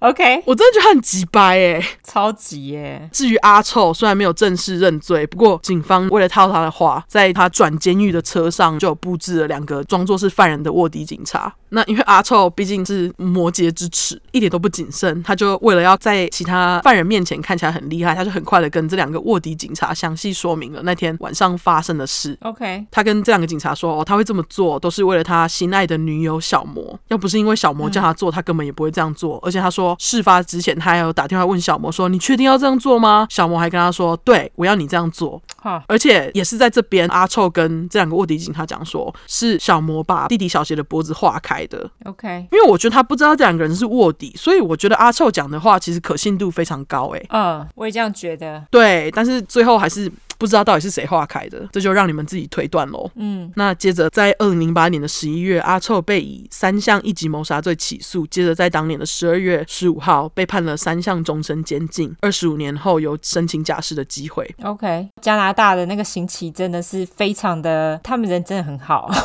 我只能这样说。我觉得太好了吧？对他们就是对于阿臭跟小魔的刑期，其实都没有非常的，我觉得不重诶、就是相较于美国的法律来说，对啊，嗯，因为我觉得像小魔这个 case 在美国，搞不好他就是会被判的很重。我觉得他应该不会被放出来、诶或者是他应该还要再待更久之类的。对，或是会有犯罪记录之类，我觉得没有犯罪记录真的很夸张。嗯，对啊，那最后我就要把形容小杰的部分留在这里，因为我觉得在这整个事件里面，小杰的部分真的是让我觉得最难过的，因为他在生前是一个非常有活力的小孩，他的偶像就是《星际大战》里面的绝地武士 Jedi，这也解释了为什么地上的光剑手把会有小手印。哦，对啊，那在学校里面，小杰还是大家的开心果、哦。他在幼稚园上的毕业纪念册则是写着：“When I grow up, I want to be a policeman or a soldier. The thing I like the best about me is that I have a family and I'm very fast.” 意思就是我长大后想要当警察或是军人。我最喜欢自己的部分是我有家人，而且我跑得很快。哦，所以他才会在房间一直跑来跑去，对啊，好可怜哦。超级可怜的故事。对，那这这就是我今天要讲的《How Far Would You Go for Love》的可怕爱情故事。真是爱情故事欸诶、对啊，这是爱情故事，但就是，唉，对啊，我就觉得小杰真的是好可怜哦。但爸妈也非常无辜，对，但是从头到尾，小杰都没有惹他、哎，小杰没有对他做什么事啊。对，所以我才把他的部分留到最后面，因为我就觉得他真的太衰了，爸妈也很衰啦。但是，对我的意思就是说，因为爸妈他们可能是因为管教小孩，所以让他心生不满。可是小杰是他弟弟耶，然后他什么事情都没有对他做，哎，对啊，而且他以前他还是疼弟弟的，哎，怎么会变成后来要把弟弟掐死？ 对啊，而且听说小魔，我刚刚不是有说小魔有去做那种心理治疗吗？嗯，据说他在几年后，加拿大政府就有出来发布一个官方说明，就说哦，他还要继续治疗。有一个说法是，通常来讲他们会说哦，他还要继续治疗，这种人就是到那个时候他都没有悔过的的心的感觉，好像是这样。是哦，对，所以你觉得他是天平还是天蝎呢？ 嗯，我觉得他听起来比较像天平。对，我们就把他当天平吧。好对， ，OK，所以呃，大家要是有兴趣的话，可以去借那本叫做《Runaway Devil》的书。呃，审判过程，我刚刚说的法官交叉质询的部分非常精彩，可以去看。对，嗯，OK，好，那这个故事就到这边。好玩。完，那我们最后来聊一下，就是我今天才看到，可是实际上已经发生一阵子的事情。好，大家都知道怪奇比利嘛，中文不知道为什么要翻怪奇比利，不过就是 Billie Eilish，嗯哼，因为她年纪其实也很轻啊，嗯，然后她又突然爆红，她就是一直都以她的穿那种就是非常英文是 baggy，就是她都是穿那种很宽松的衣服，对，他也不会就是漏东漏西这样子。然后后来我就是今天才看到一篇文章在讲说，他之所以会这样子，是因为他对于自己的身材就是非常的自卑。因为他之前呢、好像就是有一张照片是他只有穿背心的照片，嗯因为他平常都会穿一个什么帽 T 啊，或者穿很宽松的 T 恤，可是他那个是只有穿一件合身的背心。嗯，然后大家看到就是说 Billy got fat，就说他变胖了，好鸡掰哦。超级白。然后呢，Billy Eilish 就说我没有变胖，我一直都是这样子，你们根本就没有看过我在宽松衣服下面样子。对，所以他后来呢，在去年五月的时候，他就出了一支影片，然后好像呃也是有点在讲说他要发第二张专辑之类的。然后他那一个影片就是他的 title 是 Not Your Responsibility，就是这个不是你的责任。对，没错，对，他在那影片里面，就是他慢慢的把自己的长袖帽 T 脱下来，然后里面就是穿一件合身，就是贴身的背心。嗯，对，意思就是说我的身体长什么样不关你的事。的确啊，对啊，我刚刚就想讲说，就是当你说有人讲说哦，Billy got fat，我就想说关你屁事啊！对啊，关你屁事！我真的很讨厌这样，就是今天如果说我变胖了，这也不干你的事啊。对，对我，我最讨厌就是，例如说，每次从美国回台湾，他们有时候就是说，哎呀，你吃很好吼，哦美国食物都很油吼，或者是美国人都吃很甜吼，吃很多炸鸡哦吼，我就觉得关你屁事。对啊，就算是又怎样呢？对啊，我变胖关你屁事。就这是我的身材，又不是你的身材。对，没错。所以其实对 Billie Eilish，我是还蛮赞赏她这一点。可是因为我可以了解，就是她她自己也在那个文章里面讲说，她其实对于自己也是非常矛盾。嗯，因为他就是有很多的对于自己的想法，还是有非常多的冲撞。因为他虽然说他一直说不要 body shaming，可是他又一直穿着很宽松的衣服。嗯，你懂我意思吗？他一直就是他也不敢展现他自己的身体，可是他又对大家说不要 body shaming。他说他自己知道他自己这一点很矛盾，可是他就是还在努力的去破除他自己心中的这一关。我也懂哎、 我觉得我自己也是，就是我自己知道，就是哦，我没有必要去为了自己的身材要觉得羞耻还是怎样。可是我觉得我我懂这个挣扎，嗯，而且我相信很多女生、男生也是啊。可是我觉得通常来讲，嗯，女生对于这部分会比较有这种 body shaming 的挣扎。没错。对，对，这是真的。而且像 Billie Eilish，她也有很严重的忧郁症，我觉得她简直就是现代少女的代表，因为就是那种什么 body shaming 啊，然后她对于自己的那个整个外观啊很在乎啊，然后还有她的为忧郁症所苦啊，嗯，然后有很多东西都是忧郁症的元素，例如说 body shaming 绝对也是一个，嗯，然后对于自己性向的挣扎等等，我觉得这个就是非常写实。像我们今天就是在讲两个少女，对啊，其实应该是三个啦，可是我就觉得这个就是他们自己内心的一个挣扎，这样子。对，对，就是最后的闲聊跟大家讲一下，怪奇比利他虽然是明星，可是他也是为了这件事情挣扎非常的久。对，尤其最近要过年，过年的时候，请大家不要呃见到亲戚 就表示你是不是变胖了，你是不是变瘦了，干你屁事，好不好？对，我觉得变胖变瘦这件事情真的不干你的事，他们要变胖就变胖，他们变瘦就变瘦，那不干你的事。对，而且我觉得就是台湾人很爱问这种问题，哦，我真的超讨厌这一点的，他们就哦，你最近变胖喽，最近吃很好哦，对我吃很好干你屁事啊。因为在美国根本不会有人这样问你。美国比较少，因为美国我觉得是因为他们比较多种体型，那因为亚洲人的体型比较单一啦，我只能这样说，是真的啊。亚洲人就是大部分都是瘦瘦的，然后已经瘦了，还觉得自己哪里不够瘦，然后还要瘦哪里，我就觉得神经病。对，对，而且我觉得美国人他们就是因为像白人，他们会比较容易在过了青春期之后会变得呃比较有肉，嗯，也因为这样子，所以他们的体型其实会有很多不同的体型，尤其白人女性，她们青少年的时候还会很瘦，可是过了青少年之后就开始变得哦，胸部很大，屁股很大。可是他们因为这样子，其实还是很多人交得到男女朋友。可是如果是在台湾的话，哦，我永远忘不了这一句话。我在大学的时候，哎、我记得我有一个同学，他说好像是他的哥哥还是什么跟他讲，他就说你呀、长得再丑都没有关系，你就是不能变胖。 那你有回他吗？我没有回他，我那时候就觉得很荒谬。超荒谬的、欸，对，就是你长得再丑都没有关系，你就是不能变胖。完全不懂他的逻辑。就关于 body shaming 这件事情，就是我很能理解，是在我到美国之后啊，我才发现，就是哦，其实我到美国之后，我才发现哦，有多元体型不是坏事。本来就不是啊，对啊，有一次我在回台湾的时候，我爸他就跟我说：“你屁股好大，这样谁要跟你在一起 几掰哦？”。超级白，然后我就直接跟他讲说：“哦，你不知道这种大屁股欧美人最爱吗你爸什么时候几掰？不过我爸他人很好，欸他他就跟我说：“哎呀，你现在比较有肉，看起来比较好看。”我觉得他人超好的。？”你是很瘦啊，对啊，可是以前更瘦嘛，以前就是超级瘦的，然后后来呃，现在就是好一点。嗯，所以如果你们大家现在还有人就是为了自己的身材而所苦的话呢，就是放宽心，对，所有身材都是好身材，健康最重要。真的就是健康最重要。只对要是不管是是胖，你过瘦也没关系啊。你不管是胖瘦，你只要就是健康好好活着，我觉得对自己有自信是最重要的。对，然后好好的吃东西，对不用吃的特别健康，因为我很爱吃垃圾食物。 爽就好，好吗？对，爽就好。对， OK，好，好那说一下我们的社交软体。我们的社交软体的话有脸书跟 Instagram，你就直接搜寻出来的出失快的快，后面是 True Crime T R U E C R I M E，直接搜寻英文的话就是 True Crime True Crime T R U E C R I M E T R U E C R I M E。没错，那如果大家心有余力的话，麻烦投内好吗？前两周好失落哦、对，好失落、哦，就是明信片那周的冲击之后就干了。 到底是怎样啊？